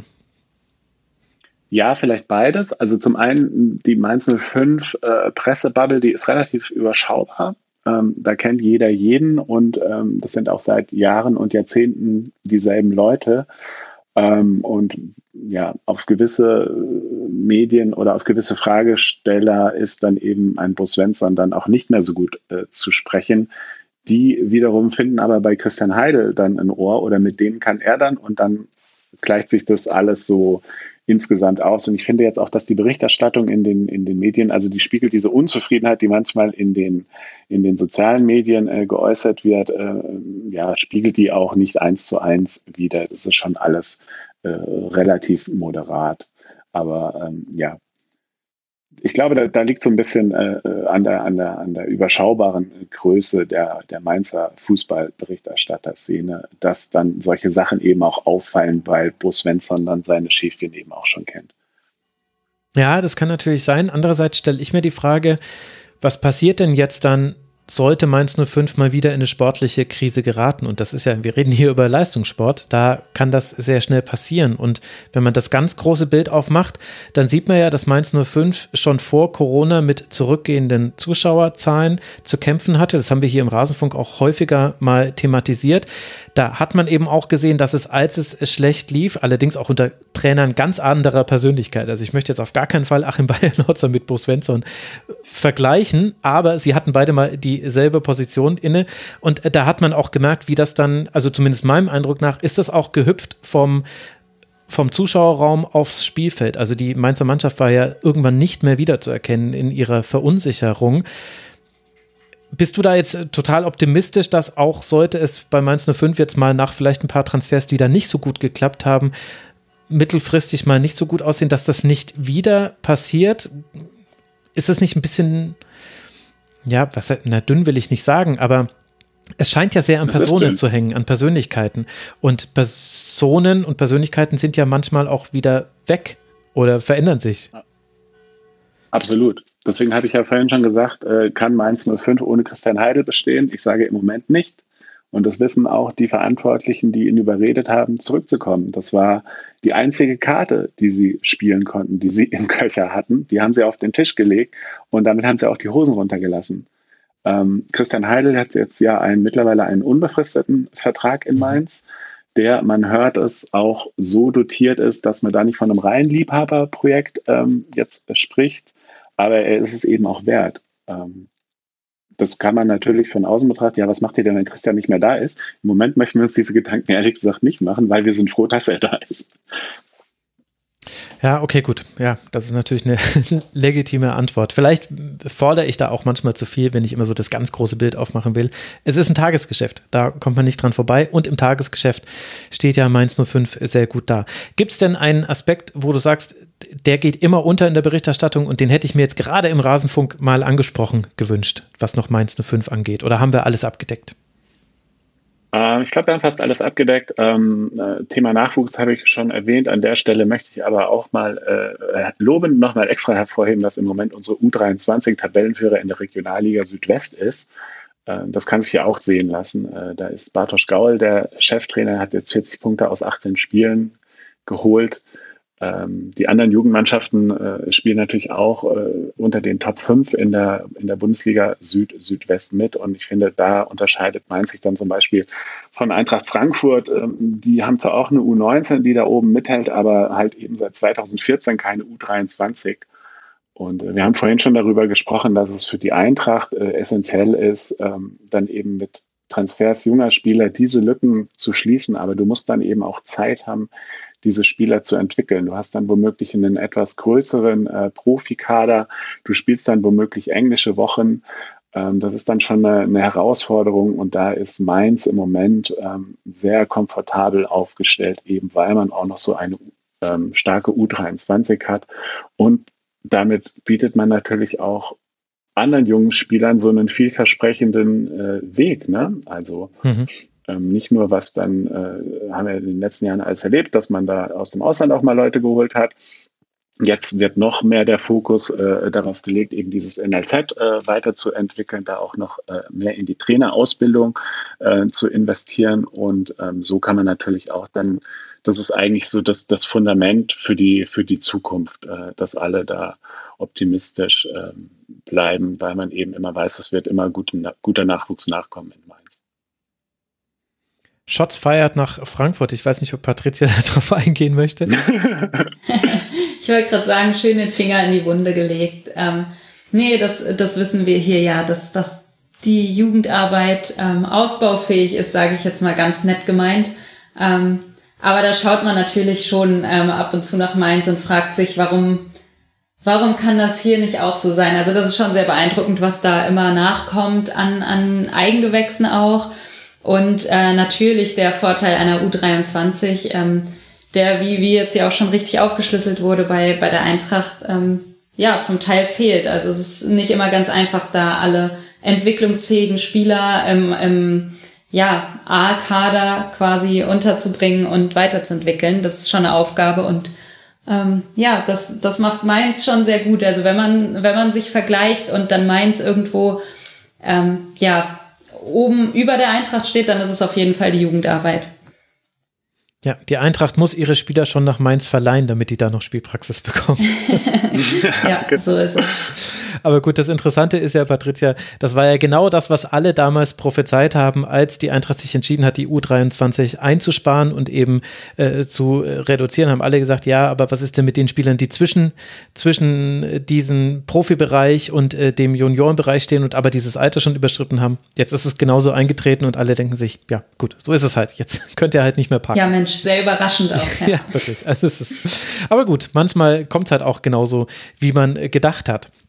Wie es jetzt für Mainz 05 weitergeht, das werden wir in den nächsten Wochen sehen. Erstmal auswärts in Stuttgart, dann spielt man gegen Wolfsburg, Bayern, Hertha und dann die Eintracht ist der letzte Gegner, bevor es dann in die kurze Winterpause geht. Der erste FC Köln, der auf Tabellenplatz 12 ja auch gut da liegt, mit 15 Punkten, 5 Punkte Vorsprung auf den Relegationsplatz hat. Der erste FC Köln spielt jetzt dann gegen Borussia Mönchengladbach und Arminia Bielefeld. Womit wir beim letzten Spiel gelandet sind, über das wir noch sprechen wollen. Da kommt nämlich genau diese Borussia, nämlich die aus Mönchengladbach, drin vor. Das Spiel allerdings war nicht so eng wie das, über das wir gerade gesprochen haben zwischen Mainz und Köln. Nee, es war eher deutlich. Mit 4 zu 0 gewinnt Gladbach gegen die Spielvereinigung nach Toren von Hofmann, Neuhaus, Pleha und noch einmal Hofmann. Stindl bereitet drei der Treffer vor. Den vierten dann Fürths Torhüter Funk, der einen Pass direkt in den Fuß von Neuhaus spielt und der reagiert dann allerdings auch sehr gut und macht den wunderbar mit einem Kontakt rein ins verwaiste Tor. Tja, Patricia, was ist zu diesem Spiel zu sagen? Gab es da Elemente, die dich überrascht haben? Ähm, ich hätte tatsächlich gerne gesehen, wie das Spiel gelaufen wäre, wäre das nicht so eine extrem frühe Führung gewesen. Also es war schon in der neunten Minute das 1-0 für Gladbach, weil ich finde, dass Fürth eigentlich ganz gut angefangen hat. Also die haben früh attackiert, haben auch versucht, das Gladbacher Kurzpassspiel früh zu stören und ähm, ich hätte gern gesehen, wie sich das vielleicht ähm, ja über eine längere über einen längeren Zeitraum noch entwickelt, ähm, weil ich finde so mit dem 1-0 war das dann schon so, dass man gemerkt hat, okay, Gladbach ist hier, Gladbach ist offensichtlich die bessere Mannschaft, das ist kein Geheimnis. Ähm, und ähm, sie sind aber auch im Spiel. Also es gibt ja auch Mannschaften, Frankfurt, die eben nicht so gut in Fürth, ähm, gegen Fürth ins Spiel kommen und ähm, sich da 90 Minuten einen abquälen. Ähm, und das ist eben bei Gladbach nicht passiert. Das war sehr, sehr dominant. Ähm, vor allem eben einfach die, die Spielidee, Kombinationsspiel, Kurzpassspiel, schnell nach vorne. Gladbach war auch sehr, sehr passsicher, hat ein gutes Auge für die Räume gehabt und Fürth hat eben auch diese Räume angeboten. Also es ging dann leider zu einfach letztendlich. Ähm, die Abwehr war zu leicht auszuhebeln, eben durch dieses Kurzpassspiel, aber auch bei langen Bällen fand ich Fürth äh, sehr anfällig. Das war des Öfteren so, dass da Gladbachs Stürmer ähm, gefährlich allein vors Tor gekommen sind. Ähm, hin und wieder ist es dann in der Abseitsposition geendet, ähm, aber alles in allem, ja, war das schon ein sehr dominanter Auftritt von Gladbach. Und wie gesagt, ich hätte gern gesehen, wie sich das ausgespielt hätte, wäre Gladbach vielleicht nicht so früh ins Spiel gekommen mit einem Tor und hätte Fürth vielleicht ein bisschen mehr, ähm, ja, frühes Attackieren, Pressing spielen können. Ähm, letztendlich konnte ich das nicht sehen, ähm, aber muss man auch, also ich, ich fand Gladbach da sehr beeindruckend. Vor allem, ähm, wer mir sehr, sehr gut gefallen hat, war Kone. Also mhm. was der da für gute Pässe spielt, kluge, genaue Pässe, ähm, befreit sich auch, selbst wenn mehrere Fürther ihn umstellt haben. Die haben schon erkannt, dass das ein sehr starker, gefährlicher Spieler ist, aber konnten letztendlich trotzdem nichts dagegen ausrichten. Und ähm, den fand ich wirklich bockstark. Und ähm, auch wenn Max nicht so der Fan von Passquoten ist, aber bei ihm möchte ich es gerne nochmal hervorheben. 92 Prozent äh, fand ich ein nennenswerten, eine nennenswerte Quote. Das war eben, weil es auch nicht einfach nur Pässe zurück zum Torwart waren oder so, sondern ähm, ja, auch, auch im Aufbauspiel wichtige Pässe. Und ähm, ja, deswegen fand ich das alles in allem stark. Schade für Fürth, ähm, aber die waren halt deutlich unterlegen, leider. Auch wenn sich das jetzt wiederholt, man sagt es ja des Öfteren, ähm, aber man hat es halt einfach gesehen, den Qualitätsunterschied. Hm. Ich habe mir ja vorgenommen, nur noch positive Dinge zu Fürth zu sagen, weil ich mich ansonsten ständig wiederhole. Das Positive, was ich mir hier notiert habe, war Jamie Leveling hatte einzelne gute Aktionen. Jamie Leveling hatte einzelne gute Aktionen. Habe ich noch was übersehen, Olli? In diesem Spiel? Nein. Nee, ich glaube, es war ja alles wie erwartet. Natürlich äh, bitter, dass Fürth schon wieder so früh in Rückstand äh, gerät. In der neunten Minute äh, hat Hoffmann ja schon getroffen. Und dann ist der Genickbruch für mich war wirklich das 2 zu 0, weil auch die mhm. Entstehung einfach so bitter und so doof ist. Äh, Wer es nicht gesehen hat, der Torwart passt den Ball eben äh, aus seinem Strafraum genau auf Neuhaus und der zieht auch direkt ab und trifft aus 25 Metern ins leere Tor. War sehr cool äh, von Neuhaus. Aber ähm, ja, ist dann natürlich auch so ein Schlag in die Magengrube, äh, nicht nur für den Torwart, sondern natürlich für die ganze Mannschaft. Und dann war das Ding eigentlich auch durch. Und in der zweiten Halbzeit kam es dann wirklich nur noch auf Schadensbegrenzung an. Und ich finde, es gelang ja dann auch so einigermaßen, dass man das Spiel beruhigt hat, auch was sicher auch daran lag, dass Gladbach da jetzt nicht mehr das ganz große Feuerwerk äh, abgebrannt hat. Das 4 zu 0 sah dann ja auch noch so relativ locker herausgespielt aus. So, wenn Gladbach gewollt hätte, hätten sie vielleicht noch die ein oder andere ähnliche Szene äh, da aufbereiten können. Aber so blieb es dann eben beim 4 zu 0. Ja, irgendwie bei jedem schwingt schon so ein bisschen Mitleid mit Fürth mittlerweile mit, was eigentlich das Schlimmste ist, was man irgendwie so als Mannschaft erreichen kann. Aber ja, sie sind einfach eine Klasse äh, schlechter als alle anderen. Leider. Ja, ich glaube, du hast schon richtig angesprochen, auch die Entstehung des 2-0s äh, zeigt es auch so ein bisschen, man stellt sich da auch selbst das Bein des mhm. Öfteren durch individuelle Fehler, das, davon waren auch wieder viele dabei. Und ähm, ja, das, das ist dann halt vor allem dann auch gegen Gegner wie Gladbach, ähm, die auch eine Top-Chancenverwertung hatten übrigens. Also ja. Äh, da hat halt bei Gladbach lief wirklich an dem Tag alles zusammen. Das macht es dann nicht leichter, aber ähm, letztendlich bei Fürth auch, das zieht sich halt auch so durch, dass man sich da selbst in Situationen bringt, die eigentlich nicht sein müssten, eben durch so kleine individuelle Fehler, die jedem da mal passieren und das halt leider zu oft. Und dir kann ich ja die Frage stellen, Patricia, ist das Hütterfußball, den die Borussia spielt? Erkennst du da was wieder? Teilweise. Also dieses, dieses schnelle Umschaltspiel ja. Aber ich finde, da ist ein zusätzliches Element, was vielleicht auch daran liegt, dass, dass er jetzt bei Gladbach Spieler hat, die das auch umsetzen können. Aber dieses ähm, ja, Kombination, Kombinationsspiel, Kurzpassspiel hat er bei Frankfurt viel, viel weniger gespielt. Ähm, mhm. Lag wahrscheinlich auch an der Kaderzusammenstellung. Man hat da ja viel mehr über die Außen, kostet schicken und dann reinflanken. Also Flanken war ja das ähm, Spielelement der, der Eintracht, ähm, auch unter Hütter. Und ähm, ich finde, das ist bei, bei Gladbach anders. Also da waren viel, viel mehr spielerische Elemente mit drin und eben halt dieses Kurzpassspiel auch durchs Zentrum, ähm, was, was bei der Eintracht ähm, eigentlich ja gar nicht dabei war. Ähm, was jetzt ja so ein bisschen Glasner versucht mit, mit einzubringen. Ja, das stimmt. Was ich noch interessant fand, war, es gibt so Steil-Klatsch-Kombinationen. Also die hat jetzt auch Adi Hütter nicht erfunden, so, so ehrlich muss man sein. Aber die sahen halt zum Teil eins zu eins aus, wie bei der Eintracht. Einer, der aus der ja, Dreierkette spielt den, den steilen Pass auf äh, Hofmann oder Stindl. Die lassen klatschen auf Außen und dann wird aber direkt wieder tief gespielt. Also das ist mir noch aufgefallen in dieser Partie. Ja. Jonas Hofmann, starkes Spiel gemacht, zwei Tore, vier Torschussvorlagen. Neuhaus haben wir gelobt, Cornet haben wir gelobt. Es gibt aber generell eigentlich wenig Leute, die man ausnehmen kann. Äh, Stindl hatte drei Assists und noch einen Pfostenschuss. Also der hätte eigentlich das äh, Ergebnis noch deutlicher gestalten können. Und der hatte diese drei Assists und diesen Pfostenschuss Schuss in 74 Minuten Spielzeit, also hat mehr zustande gebracht in 74 Minuten als so mancher über 90 Minuten. War ein guter Auftritt äh, der Gladbacher, die damit sich oben ransaugen. 18 Punkte haben sie, gehören jetzt eben zu dieser Dreierreihe aus Leipzig, Mainz und eben Gladbach, die 18 Punkte haben und damit zwei Punkte hinter den Rängen 6 und 5 liegen und nur drei Punkte hinter dem Rang 4. Also, das ist alles sehr eng zusammengerückt. Und da könnte noch für alle Beteiligten was gehen. Olli, gibt es noch was, was du zu diesem Spiel loswerden möchtest? Nee, ich glaube, das ist so äh, gelaufen, wie es erwartet werden konnte. Gut, ich habe diese Frage nur deshalb gestellt, weil wir jetzt äh, mit Abstand am kürzesten über dieses Spiel gesprochen haben. Aber ich glaube tatsächlich, wir haben die wesentlichen Dinge angesprochen. Und ich glaube, die Vierterinnen und Vierter würden es uns sowieso verteilen, wenn wir das jetzt nicht noch im Detail auseinandernehmen, wie dieses Spiel mal wieder verloren ging.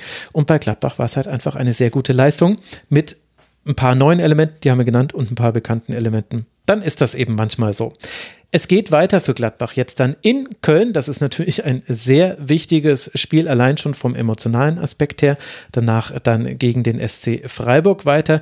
Die Spielvereinigung wird jetzt dann spielen gegen Hoffenheim, Leverkusen, Union und Dortmund, bevor erst dann mit Augsburg und Stuttgart zwei Mannschaften wieder aus der unteren Tabellenregion kommen. Das sieht alles sehr anstrengend aus. Einen Punkt haben die Vierter, damit neun Punkte hinter dem Relegationsplatz. Aber gut, wir sagen euch, wenn da was dazukommt bei Fürth, dann werden wir alle es mitbekommen. Ihr Lieben, ich danke euch sehr herzlich. Damit sind wir am Ende dieser langen Rasenfunk-Schlusskonferenz angekommen. Ich danke euch sehr für eure Zeit und eure Expertise. Zum einen Oliver Heil, der unter anderem ein Buch zum ersten FSV Mainz 05 geschrieben hat, den ihr bei Spiegel Online als Fanexperten lesen könnt und dem ihr auf Twitter folgen könnt als Ad1 als Ziffer und dann Mainzer, natürlich im Wort. Danke dir, lieber Olli, dass du mal mit dabei warst im Rasenfunk. Ja, vielen Dank, Max. Es hat mir großen Spaß gemacht und auch äh, Grüße an Patricia nach Frankfurt. Da schließe ich mich doch an. Patricia Seibert von Fußball 2000 vom Eintracht Frankfurt Podcast, die at Patricia auf Twitter. Danke dir, Patricia, dass du mit dabei warst im Rasenfunk. Ja, vielen Dank für die Einladung und äh, Grüße zurück nach Mainz. Sehr schön. Wir schicken hier Grüße durch die Republik und ich schicke noch Podcast-Empfehlungen an euch, liebe Hörerinnen und Hörer. Ich habe, es war ja Länderspielpause, drei Podcast-Sendungen, die ich euch empfehlen möchte.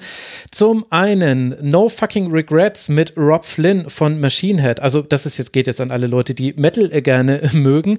Rob Flynn ist ja sowieso jemand, der gerne mal längere Ansagen macht. Da kann man durchaus auch hin und wieder mal einen Toilettenstopp einlegen beim Konzert und verpasst dann trotzdem nichts. Logischerweise hat dieser Mann auch einen Podcast, der heißt eben No fucking regrets. Ich empfehle euch die Folge mit Ben Hutchison. Warum empfehle ich euch die? Er ist einer der beiden Gitarristen von Chemis, eine unfassbar gute Band. Für mich haben die den Soundtrack zu diesem Pandemie-Winter geschrieben, haben gerade ein neues Album rausgebracht. Ich weiß nicht, was ihr machen werdet, aber ich werde dieses Album jeden Tag zweimal hören und dann geht es mir ein bisschen besser zusammen mit der neuen Mastodon und der neuen Maiden vielleicht die beste Platte dieses Heavy Metal Jahres. Also wer diese Musik mag, kann mal in diesen Podcast hineinhören. Er hat auch ganz gute äh, Folgen noch mit anderen Gästen gemacht, aber die mit Ben Hutchison möchte ich jetzt mal empfehlen. Äh, dann empfehle ich den Hörfehler. Der hat Rainer Zobel interviewt. Ist schon ein bisschen länger her. Ich konnte es jetzt erst hören. Kann ich euch sehr empfehlen. Rainer Zobel. Einfach eine interessante Fußballpersönlichkeit. Und dann noch das Chaos Radio Express CAE mit TerraVision. Alle, die den Netflix-Hit zum gestohlenen Google Maps Code oder zum kopierten Google Maps Code gesehen haben, die sollten diese Folge hören. Und auch so ist sie für alle interessant. Das sind die Podcast-Empfehlungen. Wir hören uns wieder nächste Woche. Bis dahin, bleibt gesund. Ciao. Das war die Rasenfunk-Schlusskonferenz. Wir gehen nun zurück in die angeschlossenen Funkhäuser.